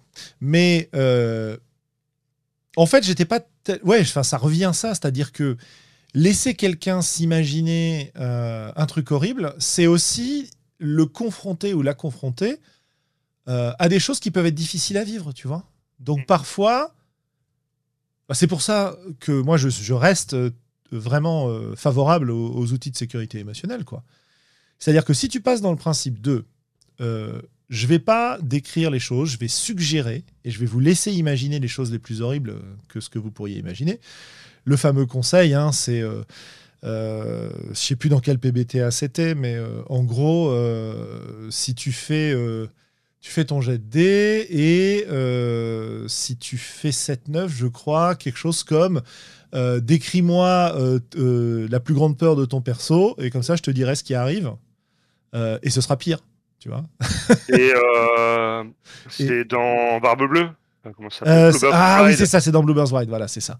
Mais je le, je le, je le dis mal, donc il faudra aller regarder le. le- Mais oui, oui, oui, parce que c'est comme ça. Bluebird's Bride n'ayant pas été traduit malheureusement, euh, c'est une inter. Enfin voilà, le, le message est là, mais euh, c'est peut-être Voilà. dit de manière plus élégante Oui, c'est certainement dit de manière plus élégante. Euh, et donc, tu Mais, vois, mais on a l'essentiel. Ouais, mais ce genre de procédé, euh, je me faisais la réflexion il n'y a pas très longtemps en écoutant un, un podcast euh, qui s'appelle MetaChoc, qui est Oui. un podcast très intéressant, dont le les deux derniers numéros portent sur. euh, Trop effrayant. non, ils sont pas effrayants, mais portent sur, la, Ouais. la- sur le, le, les dérives du coaching et de, de certains gourous qui exploitent euh, ces méthodes-là. Et en fait, c'est un mec qui raconte son histoire de euh, aller voir un, un- dire un spectacle, une, une rencontre, un stage euh, de développement personnel aux États-Unis avec 10 000 personnes. Et il explique en fait comment le coach en question manipule les gens pour qu'ils crachent euh, leur blé pour acheter ses Le formations, pognon, ouais. pour acheter ses machins. Voilà. Et un des exercices qu'il leur fait faire, euh, bon, tant pis, je, je, je spoil son histoire, hein, mais je vous, je, vous reconseille, je vous conseille vivement euh, l'écoute de ce podcast. La majorité, la majorité, voilà, la majorité des émissions de ce podcast sont euh, super intéressantes. Ouais. Et, et, et donc, un des exercices qu'il fait faire, c'est il convainc les gens qu'ils sont capables de tout s'ils sont s'ils décident de le faire. Et donc, il dit voilà, imaginez que ce qui vous retient aujourd'hui, euh, votre peur, votre, vos, vos, remords, vos regrets, je sais pas quoi, tout ça disparaît. Super, merci, merci beaucoup, euh, Virgule, Gabriel, pour le, lien. Euh, donc, imaginez que tout ça disparaît et imaginez ce que serait votre vie si tout ça disparaissait. Donc, évidemment, tout le monde se met à imaginer une vie formidable, incroyable et tout. Et l'étape d'après, c'est imaginez maintenant que ces peurs sont là et imaginez tout ce dont vous vous privez, tout ce qui va mal fonctionner à cause de ça, pour vous et pour votre famille. Et il raconte que les gens se mettent à pousser des... Alors, ils sont dans un état mental particulier à ce moment-là, hein, parce qu'il y a eu tout un conditionnement avant. Ils ont Mais- été conditionnés au préalable. Voilà, euh, par, par l'épuisement, par la chaleur, enfin bon, il y a des tas de trucs. Et euh, les gens se mettent à hurler et à imaginer ce qui pourrait arriver de pire pour eux et pour leur famille. Et donc évidemment, c'est atroce. Mais c'est ah, c'est forcément atroce, quoi. Donc il faut voir dans quel contexte c'est. Euh, je vous laisse écouter ça euh, si vous avez euh, le temps et l'envie de le faire. Euh, mais euh, voilà, il y a, il y a vraiment un, un truc dingue. Et finalement, alors évidemment, en jeu de rôle, on n'en est pas là. hein. on en est très, très, très, très, très, très, très loin. Et puis il n'y a pas la volonté derrière de, de, de, de capter le pognon des gens. Voilà. Voilà. hein. Euh, mais le fait de laisser imaginer à quelqu'un ce qu'il pourrait y avoir de pire, il faut quand même faire gaffe, à mon avis, à ça et, et- et- et bien être capable de se dire euh, Ok, je, je joue comme ça, j'imagine ce qu'il y a de pire, mais quand j'arrive à un truc qui est vraiment le pire du pire, là, non, non, je, je veux pas aller dans cette direction-là, je m'arrête. Voilà. Donc, euh, c'est pour ça que je dis Eh, voilà. euh, attention, quoi. Quand le move dit euh, raconte ce qui pourrait arriver de pire à ton personnage. Oui, c'est pas à ne toi. pas, hein. Voilà, raconte, raconte ce qui pourrait t'arriver de pire à toi, quoi. Ah bah non, Et- non, non. Heureusement.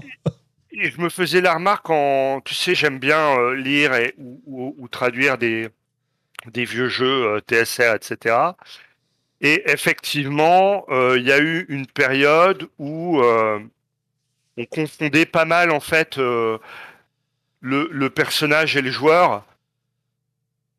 Et ça, ça peut conduire à ce genre de dérive, quoi. C'est-à-dire oublier qu'on joue, qu'on ne joue pas soi, mais qu'on joue un personnage. Et que quand on te demande des choses comme ça, il faut pas dire ce qui est le plus horrible pour toi, mais ce qui est le plus horrible pour ton personnage. Et généralement, c'est l'entre-deux, en fait, qui est intéressant. C'est-à-dire quelque chose que tu trouves un peu horrible, mais supportable. Ouais, bien sûr, tout à fait. Mais parfois, tu te laisses embarquer. Bon, après, euh, il faut bien aussi être conscient que euh, les cas où ça peut mal tourner, c'est un peu des cas limites. C'est pas la majorité parce que la plupart du temps, euh, on n'a pas tellement envie de se de, se faire mal en jouant au jeu de rôle, quoi. Voilà. C'est juste que c'est ça que j'aime bien dans l'outil de sécurité, euh, c'est que bah, il est là, il est présent. La plupart du temps, il servira à rien.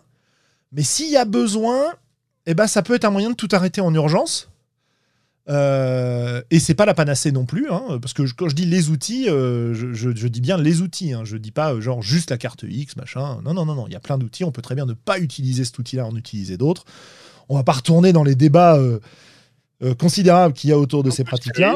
Mais euh, quels que soient les outils que vous utilisez, euh, gardez en tête que c'est intéressant de, faire attention à ça. Quoi.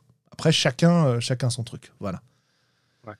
Et salut Christophe. donc, euh, ouais, donc voilà, sur le côté, euh, sur le côté manip, euh, horreur, etc. Et sur le côté, on en est arrivé à ça en, disant que on, met en place en tant qu'MJ des stratégies, des pratiques, des méthodes en pensant qu'elles sont efficaces, alors que parfois elles ne le sont pas forcément, parce que de toute façon, on n'a pas vérifié l'efficacité. Et puis d'ailleurs, il n'y a pas grand intérêt, la plupart du temps, à essayer de vérifier, hein, parce que on teste des trucs, quoi. Puis parfois ça marche, parfois ça marche pas, et puis parfois ça marche pas pour des raisons qu'on ne connaît pas, etc., euh, etc. Voilà, voilà. Du coup, ça me fait penser à un autre outil qui est peu utilisé à une table de jeu de rôle, mais qui mériterait peut-être de l'être plus. Encore une fois, hein, c'est un clin d'œil à Thomas Munier. C'est le célèbre placard à immersion. oui. Alors le concept du placard à immersion, c'est d'avoir un petit, un petit coin euh, sombre où on, se met tout seul, justement pour, pour amplifier ses émotions, donc soit d'horreur, soit de tristesse, soit de... Donc on s'enferme soi-même pour se, se concentrer sur son, sur son ressenti et... Euh, voilà, c'est un peu caricatural, évidemment. Ouais, c'est une pratique expérimentale du GN immersionniste finlandais Bon, euh, voilà, c'est tout, tout, le monde se fout de la gueule un peu de ce truc-là, mais il y a des gens qui l'utilisent et chacun son truc, quoi. Mais par contre, euh, placard à immersion, ça me, ça me voilà, ça, ça, me refait le lien avec des choses que font certains MJ euh, et dont ils se sentent un peu obligés. Alors, qu'est-ce que je veux dire par là?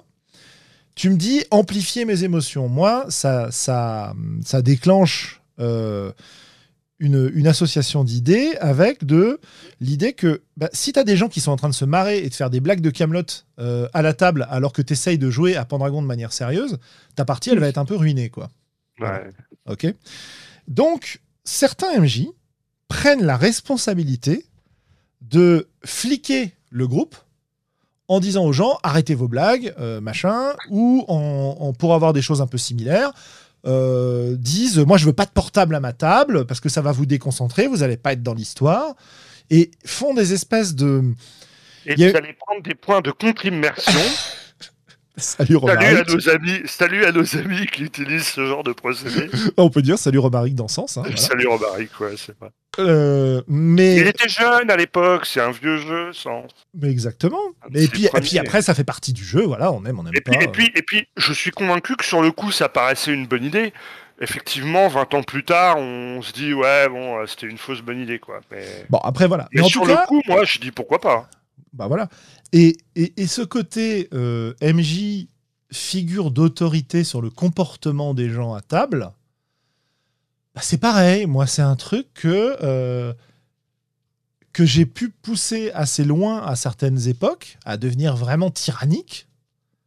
Euh, et que j'ai complètement, complètement abandonné depuis. Quoi. Moi, bah oui, moi, bah oui, carrément. carrément. Et est-ce que je t'ai raconté la fois où j'ai un de mes bons potes, justement, qui fait partie des gens avec qui je ne peux pas jouer, qui m'avait dit Xav, tu m'as dit 13 fois de suite non pendant la partie. Bah voilà, c'est ça. J'en suis pas fier, mais. Euh, bah bon, mais c'est ça. Hein. Tu sais, moi, quand j'étais euh, quand j'étais euh, scénariste, conteur principal de notre assos de vampires, à une époque, les, les, gens qui travaillaient avec, enfin qui travaillaient, tu vois, ça, le, qui organisait les, parties avec moi, les gens qui, voilà, qui organisaient les parties avec moi. Non, non, non, pas mes grouilleux, j'ai jamais été dans cette posture-là. Mais euh, il me, il, non, mais il m'appelait Monsieur Non. Parce que dès qu'ils avaient une idée qu'ils voulaient faire, mon premier réflexe c'était de dire non, en fait, on fera plutôt ça, etc. Tu vois, l'espèce de, de surinvestissement de la responsabilité du truc au moment où. euh, C'est à partir de ces moments-là où j'ai commencé à dire ouf, faut peut-être que j'arrête ce genre d'activité là. euh, Ça, ça me réussit pas des masses. Bien Euh. Mais tu vois, euh, c'est ça, c'est ce côté. On, on a le, le, le cliché du MJ tyrannique qui va euh, tout diriger à sa table. On en a déjà parlé plein de fois.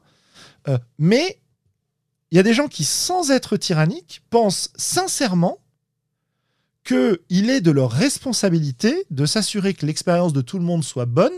Et comment ils vont s'assurer de la de- que l'expérience soit bonne? Eh bien, en interdisant un certain nombre de choses à table, en disant à ma table, on ne fait pas ça. Et ça, le fait d'avoir des éléments imposés par le MJ plutôt que décidés collectivement, c'est une pratique qui est relativement fréquente. Voilà. Alors, encore une fois, moi, je suis pas loin de penser que ça tient aussi à la nécessité de rester dans le cadre du scénario. Ouais, ouais, ouais, c'est Tu possible. ouais. dis, tu dis non parce que tu as une histoire que tu veux faire jouer. Et si les gens euh, partent vraiment trop dans tous les sens, eh bien, on va, on va s'écarter trop de ce qui est prévu. Et donc, malheureusement, pour rester dans le cadre, eh ben, il faut dire euh, non, ça, ça marche pas. Euh, Ça, vous pouvez pas. Ça, vous n'avez pas le droit. Ça, c'est une mauvaise idée. Blablabla. Bla, bla, bla. Il y a euh, Erwick qui nous dit, j'en profite pour regarder un peu le chat, qui nous dit le jeu de rôle c'est cool mais c'est pas la vie. Autant, autant par politesse, je vais pas sortir mon smartphone à tout va. Autant si on, m'appelle et qu'il y a un souci, je réponds désolé pour l'emmerdement. Ou si je reçois des textos importants, pareil, je réponds en essayant de ne pas gêner mes camarades de jeu. Mais en fait, oui, euh, on n'est pas des. Encore une fois, euh, c'est pas parce que tu autorises, note bien, je dis tu autorises, hein, un portable à ta table de jeu que euh, forcément les gens vont faire n'importe quoi avec. Et puis, il faut remettre ça dans son contexte. Romaric, il écrit, il écrit ça il y a 20 ans. Ah oui, oui, non, mais euh, je pensais même pas à 20 ans. Romaric. Hein. Ouais, il y a 20 ans, le, le portable faisait un petit peu plus peur, entre guillemets. Euh, et, et aujourd'hui, et on n'avait pas les outils numériques qu'on a aujourd'hui.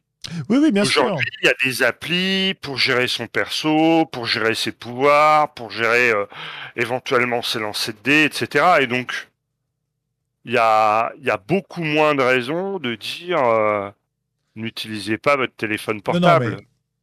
Moi, en fait, ce que je conteste, c'est pas le fait de choisir de ne pas utiliser son portable et de et d'être concentré sur la partie. Ce que je conteste, c'est la pratique qui consiste à donner la possibilité au meneur de jeu de faire ce choix pour tout le monde.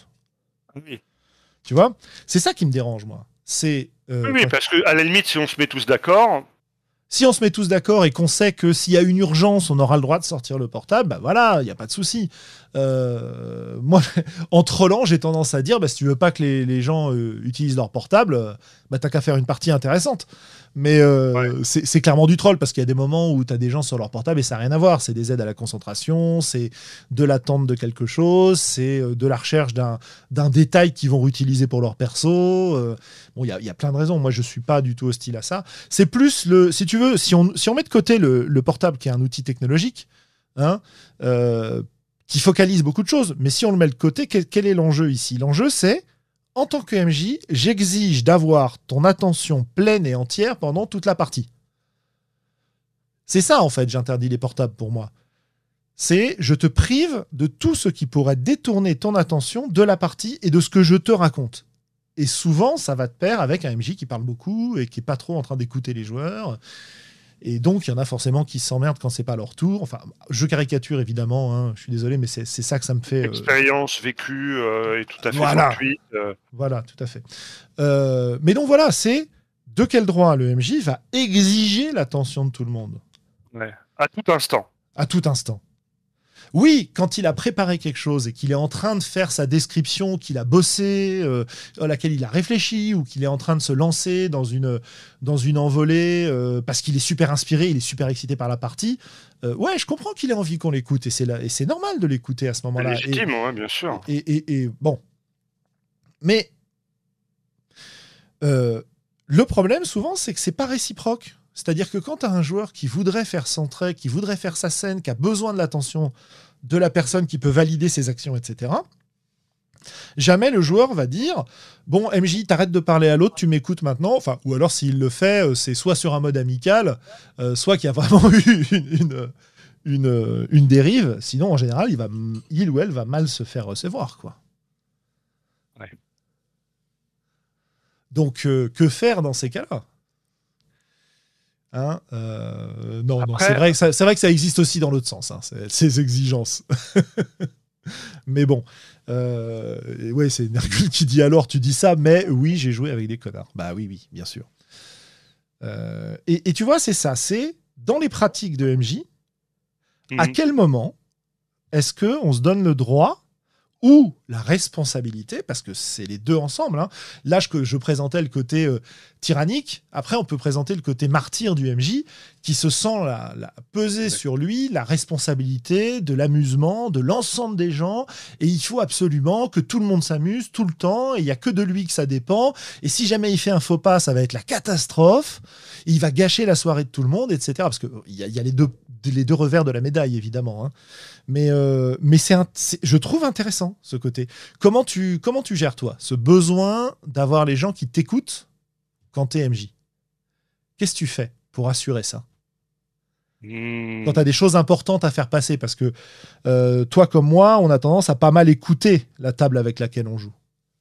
Après, euh, c'est un peu biaisé parce que on est aussi un peu naturellement charismatique, quoi. C'est-à-dire que sans me jeter particulièrement des fleurs, mais euh, les gens, ils m'écoutent, quoi.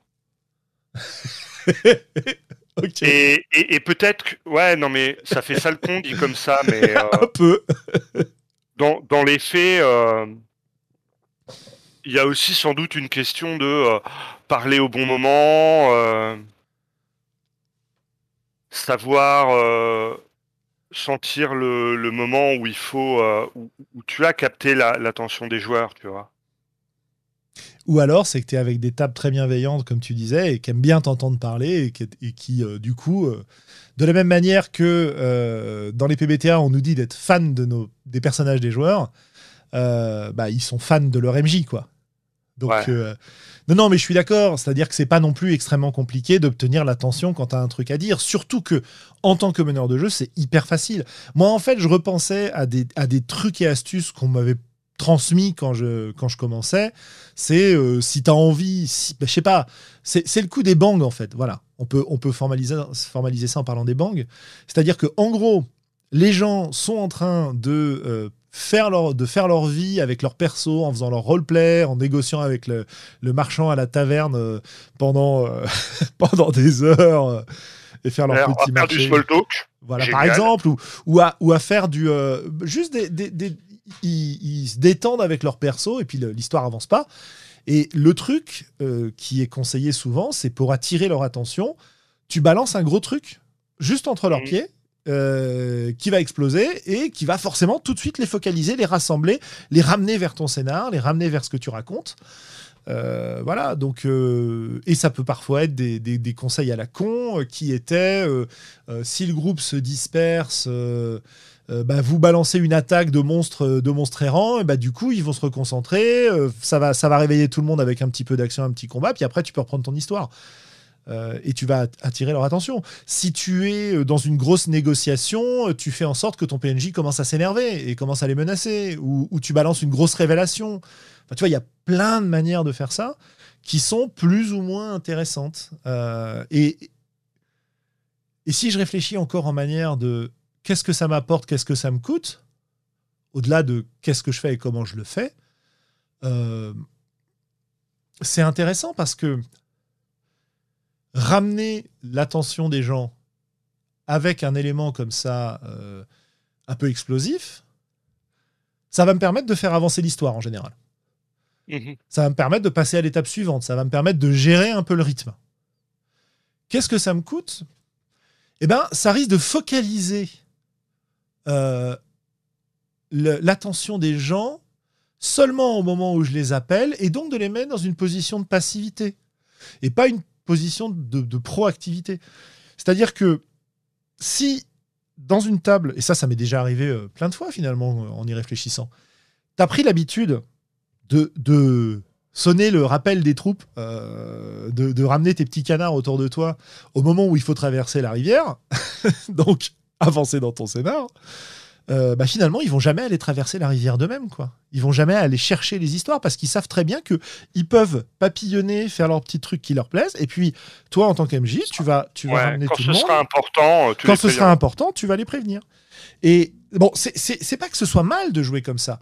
C'est juste que finalement, ça me conditionne un peu à jouer comme ça et ça élimine un peu de variété dans ce que je peux proposer, quoi.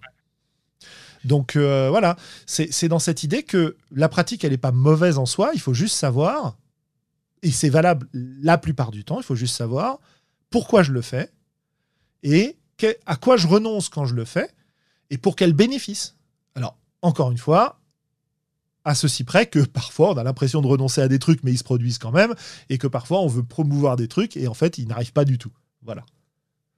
Et et c'est là qu'on voit que le jeu de rôle traditionnel, dans sa forme euh, jet de compétences, il, est intéressant parce qu'il implique le joueur. C'est-à-dire que tu vas, toi, tu sais que tu as quelque chose à donner. Le joueur a une démarche euh, dans la dans la partie. Du coup, tu lui renvoies, bon bah fais-moi un G2. Ouais. Et, euh, et du coup, ça l'implique. Et du coup, l'info que tu vas donner, forcément, elle, elle prend du poids. Elle, prend du poids, voilà. Elle va générer de la tension, hein, nécessairement. Ça me, ça me rappelle, la, on, en reparlera euh, avec Willem, etc. Mais ça me rappelle la, partie de euh, Sig City of Blades qu'on a commencé, où on a quand même, pour le moment, encore vachement de mal à se mettre dans l'idée du jeu et à savoir euh, quand est-ce qu'on déclenche les différentes choses, quand est-ce qu'on fait un jet de dés. L'enclencher au bon moment. Donc voilà effectivement. Ouais. Et euh, ouais. Alors, qu'est-ce qu'on aurait d'autre comme ustensile après la tour AD, après l'écran euh? Euh, La place autour de la table On en avait parlé de ça On avait parlé de ça, ouais. Ouais, ouais. où est-ce que. est-ce que c'est un ustensile en soi? Je sais pas. Mais non, mais ça fait partie des pratiques. Voilà, c'est vraiment important de se poser la question, en tout cas, ça c'est sûr. Ouais, ouais, carrément. Est-ce que tu te mets en bout de table comme d'habitude? Moi, j'évite autant que possible maintenant. C'est ce que j'ai fait pendant très longtemps. Il y a des fois où c'est inévitable. Ouais. Mais quand je peux éviter, j'évite. Hein. Ah, c'est vrai que moi, j'ai plus la sensation de jouer avec les gens quand je suis pas au bout de la table que quand je suis au bout de la table. En fait, la position de bout de table, elle se justifie par le matériel par, bon, par l'autorité, machin, d'accord, certes, on en a parlé, mais par le matériel que le MJ est censé déployer dans un certain nombre de cas.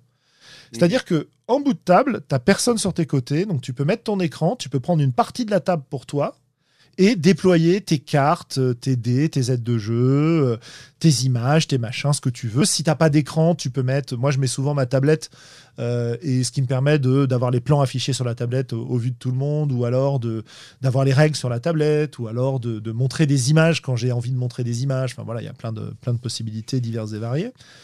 et donc, tu, gardes, tu gagnes en bout de table cet espace pour t'organiser et avoir tous les éléments que tu es censé utiliser en tant que euh, gestionnaire, enfin, en tant que gestionnaire des règles de la partie, quoi, et du contenu de la partie, quand c'est ça ton rôle en tant que MJ. Euh, le fait d'être. Mais en même temps, comme tu prends de l'espace, bah, tu te sépares un peu des autres. Et ça crée beaucoup de dialogues PJ-MJ. Euh, tu parles à quelqu'un qui te répond et puis après tu parles à quelqu'un d'autre, et puis après tu parles à quelqu'un d'autre, et, ça a tendance à diminuer, enfin dans, mes observations qui sont euh, juste une expérience perso, ça a tendance à diminuer le dialogue à l'intérieur de la table, j'ai l'impression. Alors que quand je suis au milieu de la table, j'ai l'impression que le dialogue est beaucoup plus facile parce que j'ai en général, je prends moins d'espace, j'ai des gens à côté, je me tourne vers eux et c'est pas eux qui se tournent vers moi. Parce que quand je suis au bout de la table, bah, j'ai juste à tourner légèrement la tête pour voir chacune des personnes. Alors que quand je suis au milieu de la table et qu'il y a des gens au bout de la table, bah, il faut que je me tourne vers eux pour pouvoir leur parler éventuellement. Bon, ça dépend de la taille de la table. Là, c'est vraiment du jeu physique. Enfin, voilà. Hein. Euh, et tu vois, en le disant, je me dis que j'ai bien fait d'utiliser le terme d'impression parce que si ça se trouve, ça ne change rien à la quantité de dialogue à la table. Simplement, en étant dans cette position qui n'est pas en bout de table, j'y participe plus, je l'entends plus et je le remarque plus. Voilà. Mmh, mmh. Voilà, voilà. Donc, euh, euh, c'est intéressant. Bah, la table ronde, euh, c'est. ou hexagonal, ou. Ouais, c'est la solution qui permet justement d'avoir une, une, une, solution hybride, quoi. Voilà. et après, encore une fois, ça dépend si tu es sur une table ronde où tu vas créer ton espace MJ grâce à un écran ou si tu n'as pas d'écran et que tu as juste quelques documents de la même manière que les autres ont leur feuille de perso, etc. Quoi. Voilà. Il y a aussi le côté euh, debout ou assis. Est-ce que tu, quand est-ce que tu te lèves en tant que meneur de jeu? Parce que moi, en tant que meneur de jeu, je, ne reste pas assis tout le temps. Il y a plein de moments où je me lève. Voilà. Mhm. Euh, et ça fait partie du positionnement. Et quand je me lève, est-ce que je reste levé à ma place ou est-ce que je me déplace vers les gens? Alors, le, moment où on se lève, ça va souvent être pour euh, donner de l'intensité dramatique, pour incarner un PNJ. Et si le PNJ va parler à un perso en particulier, peut-être qu'on va se rapprocher de cette personne-là. Ça dépend complètement des conditions physiques dans lesquelles on joue. Hein. Mais là aussi, il y, a des choses à faire. Plus, tu es au milieu de la table, plus tu es au milieu de tes joueurs, moins tu es tenté de te déplacer pour aller vers quelqu'un. quoi. C'est euh. sûr que quand tu es vraiment en bout de table, loin de tout le monde, euh, tu, peux avoir envie de te rapprocher. Ouais, ouais, complètement, ouais. Complètement. Tu vois, là, là tu emploies une expression qui me, qui, pareil, qui, qui, qui m'interpelle beaucoup. Tu dis tes joueurs. Euh, oui. on, dit tout ça, hein nos joueurs, nos joueuses, euh, etc. J'ai fait jouer mes joueuses à tel jeu, etc. cette espèce de, de possessivité de la table de, ou, de, ou de reconnaissance de l'existence du groupe, si tu veux, et de ta position particulière dans le groupe. Euh, voilà. C'est pas la même chose de dire mon groupe, parce que j'appartiens au groupe, et tout le monde peut dire mon groupe et mes joueuses, alors que ça, c'est le MJ qui va dire mes joueuses, tu vois. Ça n'a pas forcément de conséquences. Hein. Je suis pas en train de dire que le langage aurait une influence extrême. Sur... Je suis pas assez calé au niveau linguistique ou psycho pour pouvoir faire de telles affirmations. Je dis juste que ça me ça m'interpelle quoi. Cette, cette façon qu'on a systématiquement de dire mes joueuses, parce que je l'ai souvent entendu euh, avec ce côté euh, euh, ouais, non mais moi au début, ils s'en sortaient pas du tout sur ce jeu-là, mais je leur ai vachement bien appris, ou j'en ai marre, ils m'écoutent pas, va falloir que je les éduque. Enfin bon, tous, ces, ces, trucs un peu cringe qu'on a pu entendre plein de fois. Euh, gérer mes joueuses, voilà, ce genre de choses. Euh, et ben moi, ça m'empêche parce que c'est pas c'est pas mes joueuses. C'est les joueuses avec qui je joue, les joueurs avec qui je joue. C'est mon groupe de jeu. Voilà, ça ouais, mon groupe de jeu. Enfin bon, bref. voilà, je dis. En tout cas, c'est intéressant de l'avoir à l'esprit, quoi. Ouais, voilà, c'est intéressant de l'avoir à l'esprit et de savoir ce qu'on dit quand on dit ça, quoi. Euh, parce qu'en fait, la plupart du temps, on sait très bien que quand on dit ça, c'est d'une part une habitude et d'autre part un côté un peu affectif, quoi. C'est pas du tout euh, euh, l'idée de, bon, sauf chez certains meneurs et meneuses de jeu douteux, c'est pas du tout l'idée qu'on possède son groupe et qu'on est capable de les manipuler comme on veut et que, tu vois, c'est pas ce côté toxique là, quoi. Mais, mais ah, c'est bah, oui, non, je pense qu'encore une fois, ça existe, mais c'est marginal. Mais voilà. Euh, je, je, c'est con parce qu'on en parle et donc c'est probablement pour ça que j'ai cette association d'idées, mais j'ai quand même une forte association dans mon, dans mon esprit entre la posture de MJ au bout de la table qui dit mes joueuses et la posture du MJ au milieu du groupe qui va dire mon groupe. Et je, suis à peu près persuadé que c'est parce qu'on en parle en ce moment que je fais cette association. Hein. Je, bon, mais, mais, mais c'est intéressant. Peut-être que ça mène à rien, mais c'est intéressant. en tout cas, euh, effectivement, on peut se poser la question. Il est sans doute euh, pas malsain de se, de, d'envisager, euh, en tout cas de se poser au moins une fois la question. Ouais. Ouais, ouais, ouais, ouais. Qu'est-ce que j'avais noté? Parce que je pense qu'on a. en fait, on, on, est incapable de tenir le sujet, donc à chaque fois, on fait des, des tangentes, etc. Tu vois, dans ma liste au départ dont on avait parlé, j'avais, noté euh, utiliser un écran, on en a parlé, lancer les dés, on en a mhm. parlé, se placer à table, on en a parlé. J'avais noté un truc qui était gérer les conflits. Ah oui Euh, on n'en a pas vraiment parlé, on en a un peu parlé quand on a parlé d'autorité, quand on en a parlé de, de capter l'attention des gens, mais c'est pas exactement la même chose. Et c'est vrai que euh, on peut Bah, étendre. Ouais, gérer les conflits quand ils ne sont pas désirés. Oui, oui, bien sûr. Non, non, je parle pas de conflits entre personnages euh, qui sont désirés parce qu'on joue dans une partie de ce type-là. Oui, non, non, je parle de conflits entre les, euh, entre les, entre les joueuses à la table. Et j'y introduirais la notion de conflit pour l'attention du meneur de jeu ou de la meneuse de jeu. Euh, Et, et dans le conflit pour l'attention, la position autour de la table est importante. ouais, tout à fait. C'est-à-dire que moi, en tant que meneur de jeu, je sais quel joueur a tendance à monopoliser la- l'attention, quel joueur n'a pas besoin que je le sollicite pour venir vers moi, et à l'inverse, je connais les centaurettes à ma table, et si je les mets encore au-delà, euh, encore le plus loin possible, eh bien, je m'assure d'autant plus que ils ou elles ne participeront pas, tu sais que qu'elles si, sont éloignées du meneur de jeu. tu sais que si tu utilises ce terme, on va avoir besoin d'un MJ pour euh, gérer nos conflits là. J'adore, j'adore quand, euh, quand- j'adore Croc quand il est atrocement punk et outrancier comme ça. Et Ouais, ouais, ouais. Bon, moi, je, Et- je déteste ce je terme. re- voilà. je reconnais que ce terme est atroce, mais euh, mais en l'occurrence, ah, la situation s'y prête bien. Mais tu vois, dans les conflits à gérer, il y a évidemment les conflits de personnes aussi euh, autour de. La- la- J'ai l'impression que la- l'attention, c'est-à-dire la possibilité d'agir dans la partie quand tu es dans, un dialogue joueur-MJ euh, très fréquent et très présent, euh, c'est quelque chose qui, effectivement, euh, génère beaucoup de conflits. Et c'est pourquoi on conseille beaucoup aux, MJ de faire des tours de table, de proposer à chacun son espace de, liberté et son, son espace d'expression, son spotlight, son moment de briller. tu as beaucoup de scénars, euh, beaucoup, de conseils et de scénars qui sont faits pour que chacun des personnages ait l'opportunité de briller à un moment ou à un autre, parce que sinon, ça va générer de la frustration. Et si ça génère la, de la frustration, ça peut arriver au conflit. Et quand on a des conflits qui se déclenchent entre personnes autour d'une table de jeu, euh, soit c'est un conflit qui implique le MJ, la MJ, soit euh, bah, on attend à ce que la personne qui organise la partie quelque part joue ce rôle pacificateur pour essayer d'arranger les choses. Quoi. Voilà.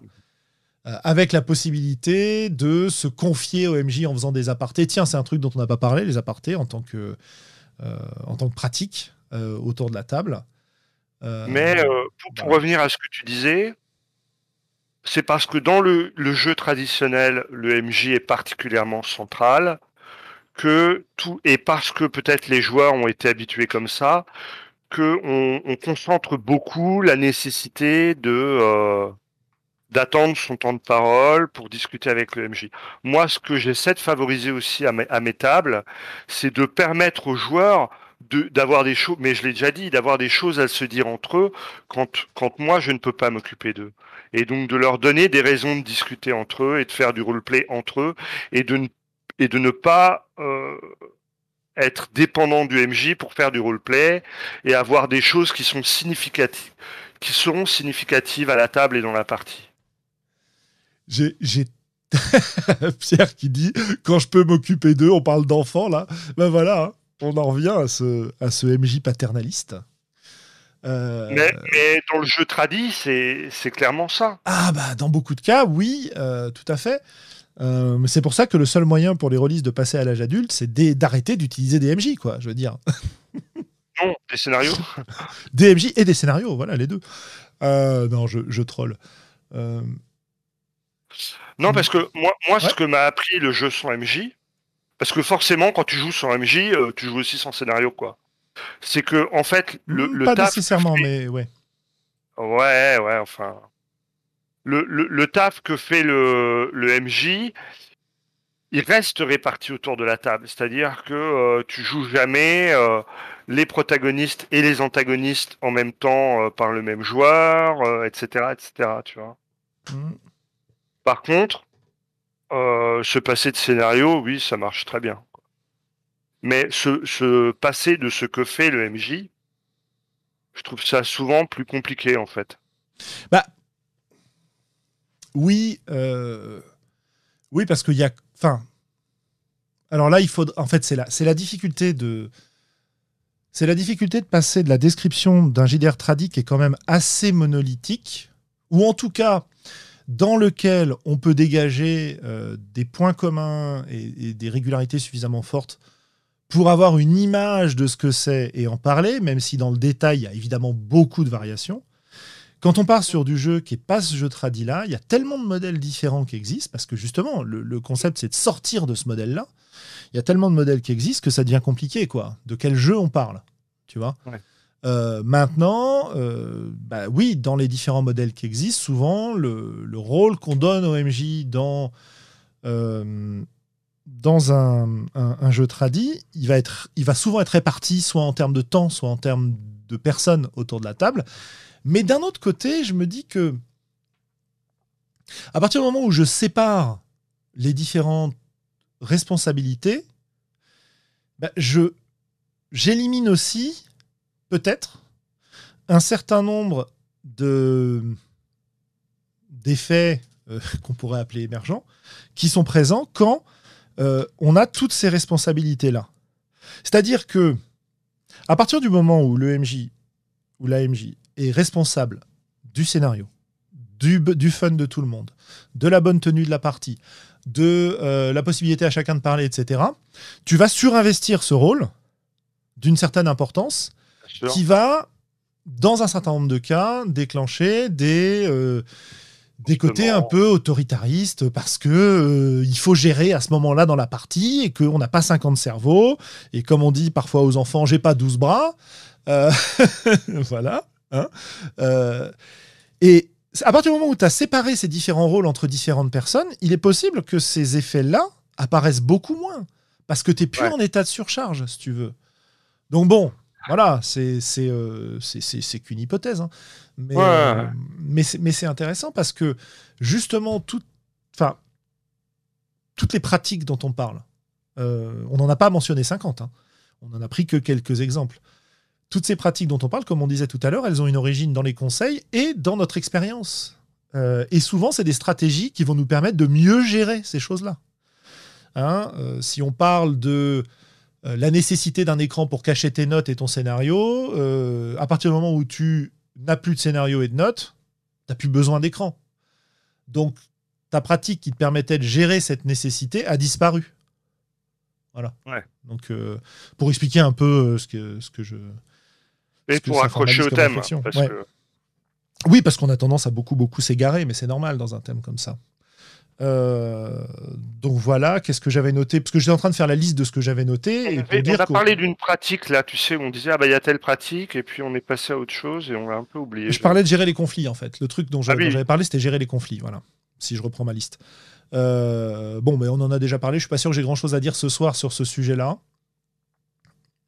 Euh, non, je n'ai pas, pas grand-chose de plus à dire d'intéressant sur ce sujet-là. Et le dernier point que j'avais noté, c'était le rôle de... Euh, alors comment je pourrais décrire ça?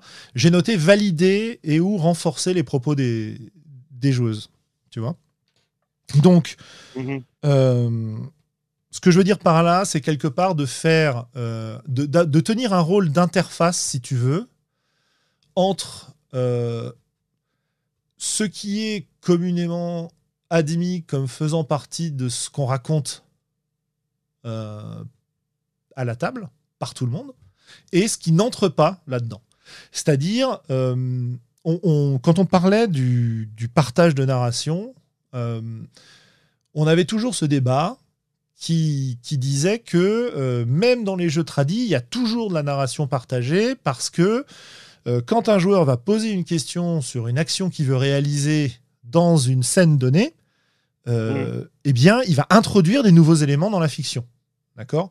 Euh, Est-ce que dans cette salle, il y a une grande tenture derrière laquelle je pourrais me passer, me, cacher? Si tu es dans un contexte un peu OSR, où tu vas avoir décrit tout ce qu'il y a dans la pièce, tu vas pouvoir dire facilement non. Et du coup, euh, là, le joueur n'a pas la possibilité de rajouter des choses. quoi. Par contre, si tu joues de manière un peu plus euh, un peu moins fixé, tu vas réfléchir et tu vas juger, en tant que meneur de jeu, meneuse de jeu, dans, dans les jeux où il n'y a pas de, de, où il n'est pas explicitement dit que les gens peuvent ajouter des éléments à la description, Mhm. euh, tu, vas, tu vas dire oui, par exemple. Et dans ce cas-là, bah, ça veut dire que euh, c'était l'argument qu'on nous donnait, quoi, que le joueur a participé à la narration, il a, pris le contrôle de la narration en introduisant ce rideau dans la pièce, etc. Et du coup, effectivement, dans les pratiques de meneur de jeu, il y a vraiment des choses très différentes qui sont faites au niveau de l'acceptation de ce genre d'éléments et de la validation des éléments introduits par les autres personnes autour de la table et éventuellement le renforcement euh, de ce qui a été dit. Quoi. Donc euh, ça, je le lis à un conseil que j'ai souvent donné et qu'on entend souvent et qui est un peu un conseil de base, c'est bah, tu, tu- qui revient à l'anecdote que tu citais tout à l'heure avec tes 15 noms successifs, c'est ne dites pas non. Dites plutôt oui et. Tu vois? Et ça, c'est vraiment Oui, un, un oui, élément. oui, si, oui, mais. Voilà. euh, Et c'est vraiment pour moi un, un élément dans les pratiques de MJ. Alors, pas que de MJ, hein, évidemment, parce que dès que tu te prives de MJ, ce truc-là revient. Mais dans les jeux avec MJ, euh, cette pratique-là, c'est un truc qui est rarement écrit dans les bouquins. Alors, il y a des bouquins qui commencent à l'écrire depuis un moment maintenant, mais. euh, et c'est vraiment quelque chose qui est un peu fondamental sur la façon dont va, euh, s'orienter la partie. Quand j'étais Monsieur Non, et que je disais toujours, alors en fait non, mais il y a ça qui se passe quand même pour essayer de rattraper ce que, tu vois, pour essayer de donner l'impression que j'acceptais ce qu'on me disait, mais il fallait que ça vienne de moi, donc c'est pour ça que je disais non. Euh, c'est pas du tout la même optique que de dire oui et. C'est-à-dire que quand je dis non, mais je suis dans l'idée que moi, j'ai la vérité sur la scène qu'on est en train de décrire, et je vais pouvoir y intégrer les propositions des autres euh, mhm. un peu à mon envie, quoi. Et souvent, je vais dire, alors, j'ai compris ce que tu veux, mais comme je vois mieux les choses que toi, euh, en fait, c'est pas exactement ça, c'est plutôt ça, parce que moi, je juge que c'est mieux. Quand je dis oui, et, c'est, ah, t'as envie de ça? Ah bah d'accord, je l'intègre à ma vision, et puis c'est bon, on part dessus. Et d'ailleurs, je vais rebondir sur, sur ce que tu viens de dire, euh, parce que ça, j'ai trouvé ça cool. Et d'ailleurs, même si j'ai pas trouvé ça cool, je le fais un peu par principe pour te mettre à l'aise et, enchaîner, etc. C'est c'est toujours ce qu'on nous dit autour de ça, quoi. Et là encore, si je raisonne en termes de euh, à quoi ça me sert de faire ça, qu'est-ce que j'y gagne et qu'est-ce que ça me coûte, bah j'y gagne plus d'écoute, j'y gagne des alliés dans ma description et dans la conception de la scène qu'on est en train de jouer. Et ça, c'est hyper précieux parce que Mhm. j'ai tendance à, à penser que plusieurs cerveaux qui réfléchissent ensemble euh, autour d'une table de jeu, c'est peut-être mieux qu'un seul qui, qui va euh, poser des barrières. Et qu'est-ce que j'y perds? Bah, J'y perds du contrôle. Donc si je suis venu pour raconter une histoire avec un objectif précis, euh, bah, j'y perds du chiant. contrôle. Voilà, Ouais, j'y voilà. perds de la solidité de mon image. On parlait de consistance dans le dernier numéro. En, intégrant les éléments des autres, je perds un peu de consistance de ma vision parce que c'est plus que ma vision. Parce que j'y ai intégré des choses que je n'ai reçues que par une, euh, une proposition orale et donc je sais pas exactement ce que l'autre a dans la tête. Et donc je suis obligé de lui laisser du flou pour que ça marche. Tu vois Mhm, mhm. Mais c'est quand même vachement intéressant. Bien sûr. Je sais pas ce que toi tu, tu fais dans ces cas-là, euh, qu'est-ce que tu en penses, et, etc. Ben, c'est vrai qu'aujourd'hui, nous, on a des, des pratiques qui se rejoignent parce que ça fait ça commence à faire Ah. un certain temps qu'on joue ensemble. Et qu'on Parce parle. qu'on on apprécie de jouer ensemble, donc on apprécie un peu les mêmes choses. Et, et je me retrouve quand même assez fortement euh, dans, dans tes constats. Il n'y a pas. Ouais. Y a pas de doute, quoi. Et donc toi, c'est un, c'est un conseil, c'est une pratique que tu continuerais à, à favoriser, cette histoire de dire oui et? Bien sûr. Je pense que c'est euh, un peu la la base, quoi, parce que c'est quand même un formidable moteur de de jeu, quoi, de dire ça, tu vois. Ouais. Euh, ne pas dire non, dire systématiquement oui, euh, ça génère quand même beaucoup, beaucoup de beaucoup, beaucoup de jeux, quoi. Bah, Il y a aussi des moments où il faut savoir dire non. Non? Bah, on en a déjà parlé. Il faut Ouais. savoir dire non quand tu, tu ne veux pas continuer à ouvrir euh, l'histoire, l'aventure et ce genre de choses. Ouais, dans un but de, de, de, gestion du rythme de la narration, de construction, etc. Ouais. Et de, et, et, surtout, tu sais, ces deux phases. La, la, la première phase où tu vas euh, produire du jeu, euh, ouvrir des possibilités. Et là, il faut dire tout le temps oui. Et puis la deuxième phase, c'est tu tu resserres un petit peu la proposition parce que tu veux arriver à un final. Et à ce moment-là, bah, il faut commencer à penser à dire non. Parce que tu es garant de, du déroulement de l'histoire, oui, tout à fait. Voilà, du euh, déroulement de l'histoire et de, et de la, et de la tenue temporelle de la partie. Mais finalement, c'est-à-dire euh, garantir à tes joueurs que euh, on, il y a un défaut dans le jeu de rôle qui est de, de ne jamais finir. Tu sais, ne pas finir une campagne, ne pas finir un scénario, etc. Et, peut-être qu'un des rôles du meneur, c'est de moi, bah voilà un, une pratique que j'ai maintenant, que j'avais moins au début. Aujourd'hui, je joue très très souvent avec la montre à côté de moi, et je joue vraiment euh, en fonction du temps qui reste et, et ce genre de choses. C'est marrant parce que je me rends compte que de mon côté, euh, j'ai tendance à ne pas. Enfin, c'est variable, mais ce que j'arrive à, enfin ce que ce à quoi j'en arrive aujourd'hui, c'est pas tellement à prendre la responsabilité du moment où je vais commencer à dire non pour refermer les possibilités et arriver à une conclusion, mais c'est plutôt de dire euh, en regardant la montre, bon, il nous reste une heure ou par rapport à l'horaire qu'on avait dit au départ, il nous reste tant de temps, ou dire il est telle heure, moi j'envisage de jouer jusqu'à telle heure, est-ce que ça vous va?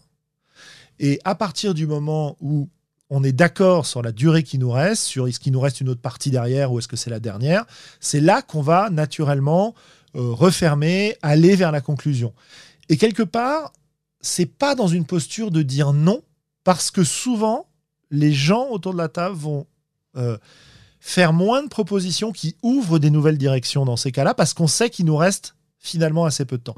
Et donc ça fait passer cette gestion-là de façon un peu collective, même si j'ai tendance à toujours l'encadrer un peu quand je suis dans un jeu avec MJ, etc. D'accord?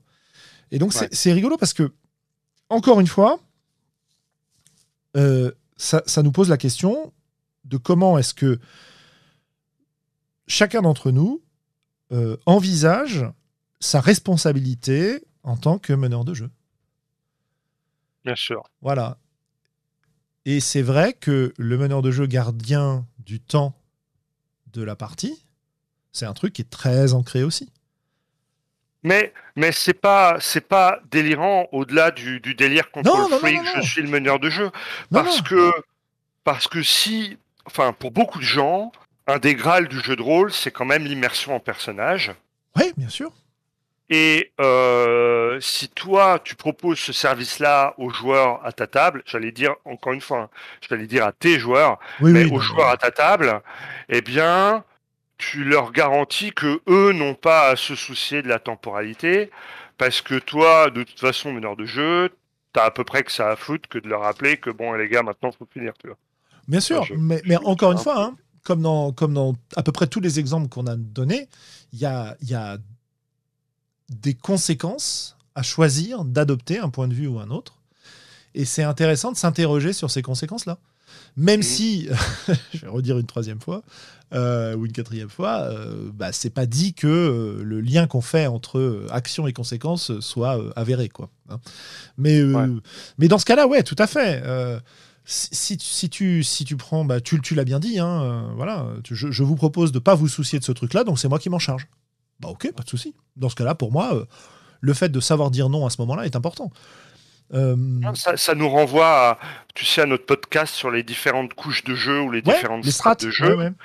Et, euh, et, quelque part, en tradi, un des, un des boulots du meneur de jeu, c'est d'assurer, de s'assurer que les joueurs auront le moins possible à changer de strate qui resteront dans leur strat tactique au moment où on fait des combats et qui resteront dans leur strat personnage au moment le reste du temps.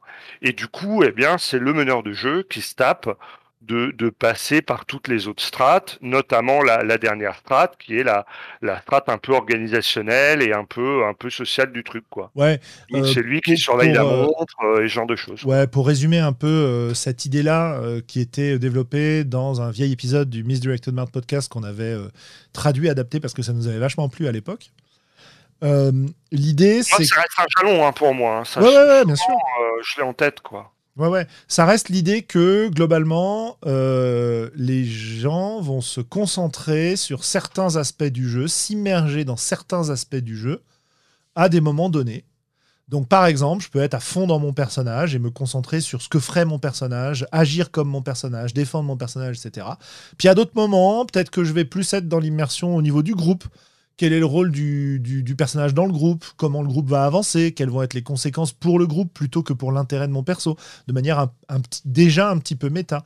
Puis je vais pouvoir m'immerger dans l'histoire, et puis voilà. Enfin, bref, il y a différentes couches comme ça dans lesquelles on peut euh, voyager. Et le grand truc de, de cette idée-là, c'est que quand on passe de posture en posture ou de couche en couche, euh, ça, ça, ça, va créer une petite latence, ça va créer un, un moment d'adaptation qui va euh, nous coûter parfois quelque chose. Voilà. Et donc, mm. voilà, l'idée de ne pas euh, changer de strate que tu disais, c'est ça. C'est je ne, je, je vous enfin, je vous garantis entre guillemets que vous allez euh, le, avoir le moins possible euh, à changer de strate. Dans l'état d'esprit ou dans le rôle qui vous plaît le plus. Voilà. Et, et c'est vrai que pour beaucoup de joueurs de jeux de rôle, c'est quand même l'immersion dans le personnage, quoi, qui est recherché. Ouais, ouais, tout à fait, tout à fait. Euh, avec tout ce que ça a de, d'enthousiasmant et de critiquable, quoi. bien sûr, bien sûr, bien sûr. Donc, comme d'habitude. Euh, donc euh, ouais ouais c'est c'est c'est un truc à c'est un truc à voir aussi quoi. Bon écoute, je pense que l'heure avance et on a déjà l'heure avance. on a été beaucoup beaucoup plus bavard que ce que j'imaginais, même si on a fait beaucoup de tangentes, donc forcément ça prend du temps. Beaucoup de digressions. Non, on n'est pas comme ça d'habitude. Hein, non, non, non, on est toujours extrêmement sérieux, surtout quand on se fait des conversations à deux comme ça. Ouais, voilà. Bref. Euh, bah écoute, est-ce que tu as des. Est-ce que tu veux. Bah, je, vais te dire autrement. Est-ce que tu veux balancer ton, ton petit coup de gueule que tu avais Est-ce que tu as des choses à conseiller? Est-ce que... Eh Où est-ce qu'on est qu'on en est? Raconte-moi. Alors, moi, j'ai un petit coup de gueule parce que j'ai remis à. J'avais un petit peu négligé Radio Rollist. Et donc, j'ai écouté, là, pendant ma semaine de vacances, euh, les, euh, les vieux épisodes. Et il y a notamment un épisode où, dans Radio Rollist, on critique euh, un, un, bouquin de John Wick que j'aime beaucoup qui s'appelle Dirty MJ. Et j'ai trouvé cette critique un peu premier degré, quoi. C'est-à-dire. D'ailleurs, John Wick le dit en préambule de son bouquin. Euh, c'est un recueil d'articles qu'il a écrit pour une, euh, un, magazine et l'éditeur de ce magazine lui avait demandé euh, de bah, d'écrire des trucs provoques. Donc, eh bien, il a fait ce qui lui était demandé, c'est-à-dire qu'il il écrit volontairement des, des choses qui qui, bah, sont provoques, quoi. Et, et la critique qui est faite par Radio Rollist, elle est, elle est un peu premier degré. Elle est de dire, ouais, quand même, euh, John Wick, il exagère, on peut pas donner ça comme conseil. Euh. et donc l'effet que ça me fait, c'est un peu comme si Radio Rollist avait fait la critique de Charlie Hebdo au premier degré. En disant, ouais, non, mais Charlie Hebdo, euh, franchement, leur caricature, on, on peut pas dire ça, ils vont trop loin, euh, c'est de mauvais goût. Euh. bah, bah ouais, c'est leur fond de commerce, c'est le fond de commerce de leur TMJ, euh, c'est la provoque et c'est le mauvais goût. Forcément. Ouais, mais est-ce que c'est faux comme critique du coup? Ben, c'est faux dans la mesure où on prend au premier degré quelque chose qui faudrait être, qui, qui devrait être pris au, au minimum au second degré. Je veux dire, en, ce sens, il y a une erreur d'interprétation du texte, à mon sens.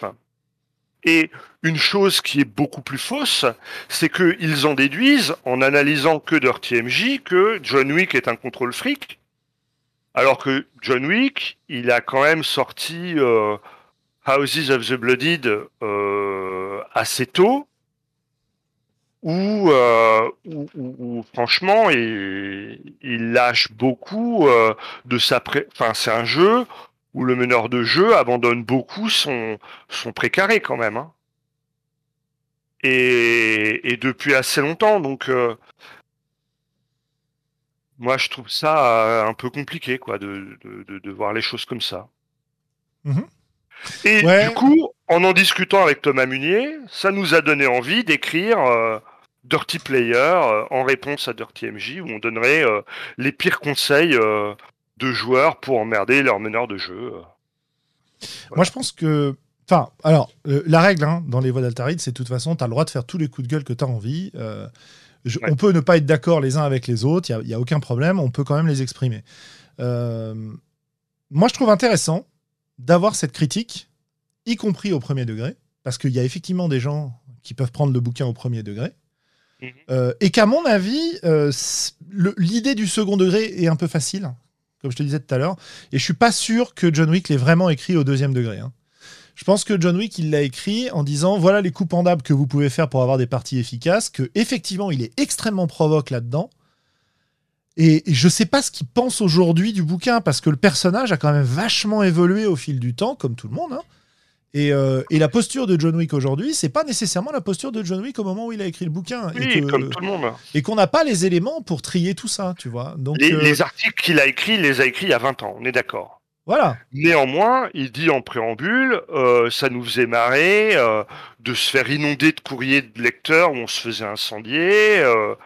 et et un de mes un de mes principaux objectifs, il est de il est de il était de de, de Oui. provoquer ça quoi. Oui, parce qu'au départ, c'est pas un bouquin, c'est vrai, oui, c'est des articles. euh, Est-ce que est-ce que est-ce que euh, est-ce qu'il faut lui, lui attribuer aussi toutes les choses dont il se vante? Est-ce qu'il les a réellement faites? Est-ce qu'il les a imaginées euh, pour, le, pour le spectacle Est-ce qu'il n'y a pas une partie des choses qu'on lui a racontées ou qu'il aurait vécu tu vois? Ouais, bien sûr. Ouais. Non, mais moi, je, je, je- Bon.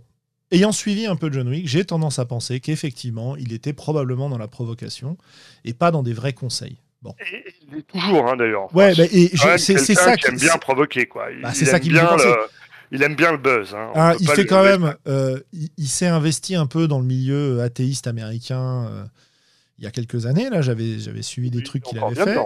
Et, et, et là, il avait fait récemment euh, un truc du genre, je sais plus comment ça s'appelait, un, un game designer lit la Bible, tu vois, ou un truc Oui. comme ça. Oui, oui, oui, oui.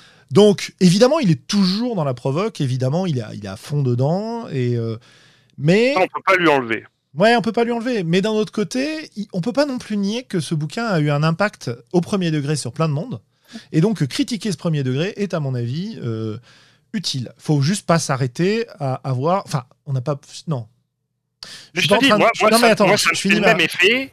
Ça me fait le même Je effet comprends. que dire ouais non mais Charlie Hebdo, euh, franchement ils exagèrent. Bah oui, mais moi je suis assez d'accord que sur un certain nombre de choses, Charlie Hebdo, Et, euh, non seulement ils exagèrent, mais ils ont publié des trucs carrément euh, racistes, euh, etc. Donc euh, De, très mauvais goût, oui. oui. oui, de pire que du mauvais goût, tu vois. Y a- y a- la frontière est compliquée, hein. et euh, voilà. Bon, chacun sa position. Je veux dire, il y a pas de, il y a pas de souci avec ça. Bien Mais, sûr, bien sûr. mais, euh, Mais, mais voilà, et, et dire ouais, John Wick c'est un contrôle fric. Alors il l'a peut-être été. Aujourd'hui, au vu, au vu des, des jeux qu'il a sortis, hein, euh, ouais, mais tu peux pas je exiger. pense qu'on peut plus dire ça, quoi. Tu vois. Peut-être, mais tu peux pas exiger de quelqu'un qui va chroniquer un bouquin d'aller voir comment est devenu John Wick aujourd'hui, quoi. Elle se base sur le texte. Et le texte. S'il dit, moi je pense qu'à partir du moment où tu dis machin est un contrôle fric, euh, Oui, d'accord. Oui, oui. Ok. Ok. Enfin bon, bref. En tout si cas, ça te fait pas- réagir. Si tu t'es pas intéressé à l'intégralité de l'œuvre du mec, je trouve ça un, un peu léger, quoi, comme, comme critique, quoi. Ouais, ouais, ouais, ouais, mais ça fait quand même pas mal le, le côté euh, on peut plus rien dire, euh, il faut séparer l'œuvre de l'artiste. Enfin, tu vois, il y a, Moi, moi, je. on, peut, on pourra pas résoudre cette idée-là de toute façon ce Ouais, soir. ouais, et c'est même pas l'objectif de toute façon. Hein. C'est pas, c'est Mhm. vraiment pas, de- c'est vraiment pas l'objectif. Euh, L'idée, c'est que il y a un texte qui est critiquable, il y a un contexte à ce texte qui est explorable, et donc moi je suis très content qu'il y ait des critiques au premier degré du bouquin et qu'il y ait d'autres gens qui parlent du bouquin pas au premier degré. Mhm. Voilà, parce que de cette manière-là, moi après, je peux me faire mon opinion et, et, euh, et réfléchir au sujet. Voilà, au-delà du côté provoque un peu facile euh, et des problèmes que ça génère, au-delà du côté qu'il y a des conseils qui ont été appliqués et qui ont ruiné des partis et des groupes. euh, Est-ce qu'il en est responsable? Je dirais pas qu'il en est responsable, mais bon, bref, voilà, il y a, il y a des. On va pas le monter en épingle non plus, hein, parce que il n'y a pas tellement de raisons, c'est un vieux bouquin et tout, quoi. Euh, et Moi, donc, moi, à l'époque où je l'ai lu, et je l'ai lu il y a une paire d'années, mais je me suis bidonné, quoi. J'ai rigolé du début jusqu'à la fin. Et, et je l'ai pris pour une farce, quoi. Ouais. Maintenant, euh, voilà, peut-être que le grand Globo avait déjà toute la sagesse. il est possible que. il le second degré. euh, Mhm. Bah ouais, mais moi, quand je me souviens des gens qui parlent de ce bouquin-là en français et dans sa version française, c'est pas du tout cet aspect-là que, qui ressortait, quoi. Donc, euh, bon, mais, mais encore une fois, euh, pas de souci. euh, ça t'a agacé, tu nous as dit pourquoi, Voilà. aucun problème. Et, et c'est pareil, tu vois, moi, quand j'ai lu Dirty MJ, j'étais sorti de ma période où on, on- on faisait des trucs complètement dégueulasses à nos tables de jeux de rôle. Ouais, ouais. Période que j'ai eue, quoi. Et, et c'était pas le MJ qui faisait des t- ou ça n'était pas que le MJ qui faisait des choses complètement dégueulasses à la table de jeu. C'était tous les joueurs. C'est-à-dire le notre, notre groupe de joueurs à cette époque-là était comme ça. Et on était tous comme ça. Bah, c'est peut-être pour ça que, t'as- t'as- que ne découvrant pas ces horreurs, mais en voyant simplement euh, l'expression euh, et le voyant comme une provoque et, et une provoque humoristique, évidemment, euh, c'est assez rigolo de ce point de vue-là. Mais Voilà. Et puis ça, ça renvoyait effectivement à, à des pratiques que j'ai pu avoir en me disant ah ouais, enfin. moi, ce qui Mais, je suis sorti effectivement. ouais, moi, ce qui m'ennuie dans ta, enfin, ce qui m'ennuie, ce qui me fait réagir dans ton coup de gueule, et c'est pour ça Mhm. qu'on en parle un peu, c'est que euh, je te trouve injuste par rapport aux, euh, aux personnes qui ont fait cette chronique. Voilà. Tu vois? Alors pourquoi me trouves-tu injuste?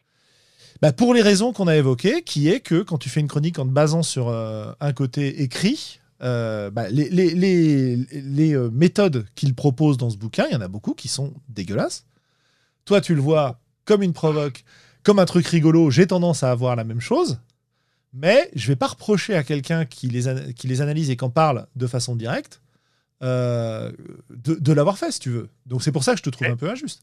Et puis après, je te trouve offensé sur le côté euh, ouais, ils ont dit que John Wick était un contrôle fric, c'est même pas vrai. Ouais, je suis un fan. Je, me- Bah ben voilà, je me moque un peu de toi en tant que fan. Bah, Enfin, tu, tu vois as bien raison. Mais parce que si tu veux, moi j'attends d'un chroniqueur que le mec il ait, il ait creusé le sujet quoi. J'attends pas d'avoir euh, l'avis premier degré de la poissonnière du coin de la rue. Je veux que le Ouais, chroniqueur. alors attends, attends, attends, attends, il tu vas pas me dire. Attends, non, non, Globo, Globo, Globo, je t'arrête là. Ouais, Tu vas pas me dire, tu vas pas, tu t'emballes. Non, mais tu vas pas me dire. Non, non, non, mais juste un truc. Tu vas pas, me- tu vas pas m'opposer chroniqueur et poissonnière, s'il te plaît. Hein, Ah, dis-moi ben, chroniqueuse, justement, dis-moi chroniqueuse et, et- et poissonnier, si tu veux, mais pas toujours les femmes sur le même rôle, tu vois. Attention là. Ah d'accord, ouais, euh, ouais, autant pour moi. Là, je te, je te concède le point. Hein Voilà, stop. Voilà, là, je te dis stop. Là, je te dis non, non, non, ça, ça va pas, ça. Ça, ça, ça. raison. euh, tu as, tu as raison. de tu, tu as raison. T'énerves. Je me suis emballé et, euh, et tu as tout à fait raison de me reprendre. Puis en plus, je crois que c'est chroniqueuse, non? Je sais plus. En, en plus, c'est une chronique. Oh bah voilà. Alors bravo, tu vois, bravo. Franchement, c'est pas beau là.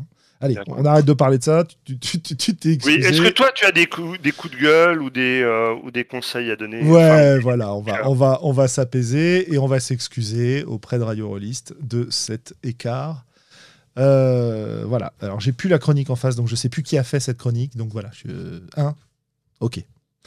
Euh, voilà. Euh, du coup, moi, est-ce que j'ai, est-ce que j'ai coup de, coup de cœur, coup de gueule? Bah, J'ai un coup de cœur musical. Là, j'ai un. je- J'y reviens souvent, hein.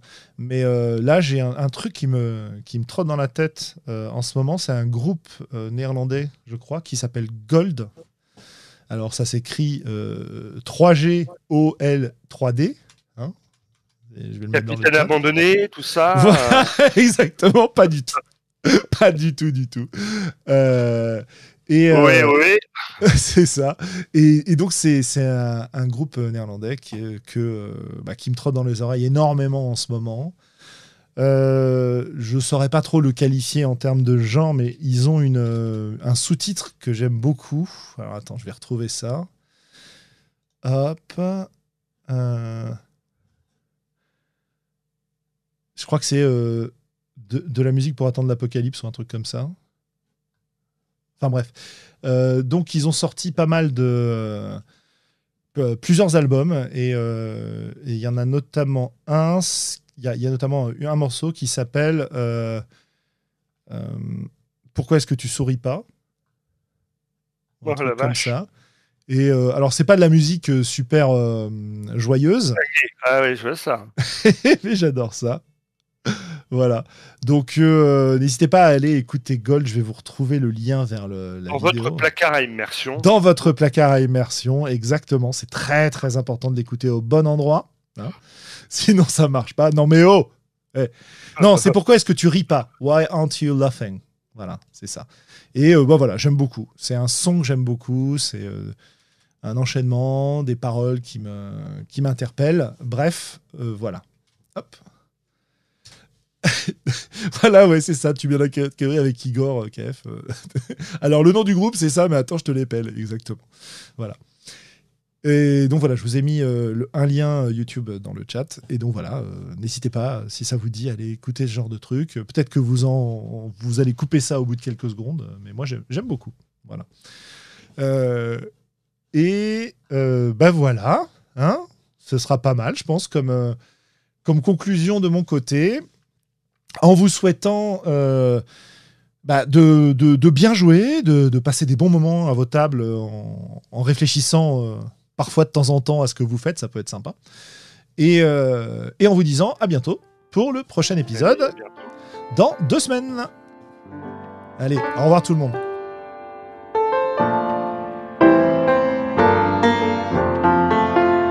Peuple rôliste, tu viens d'écouter les voix d'Altaride.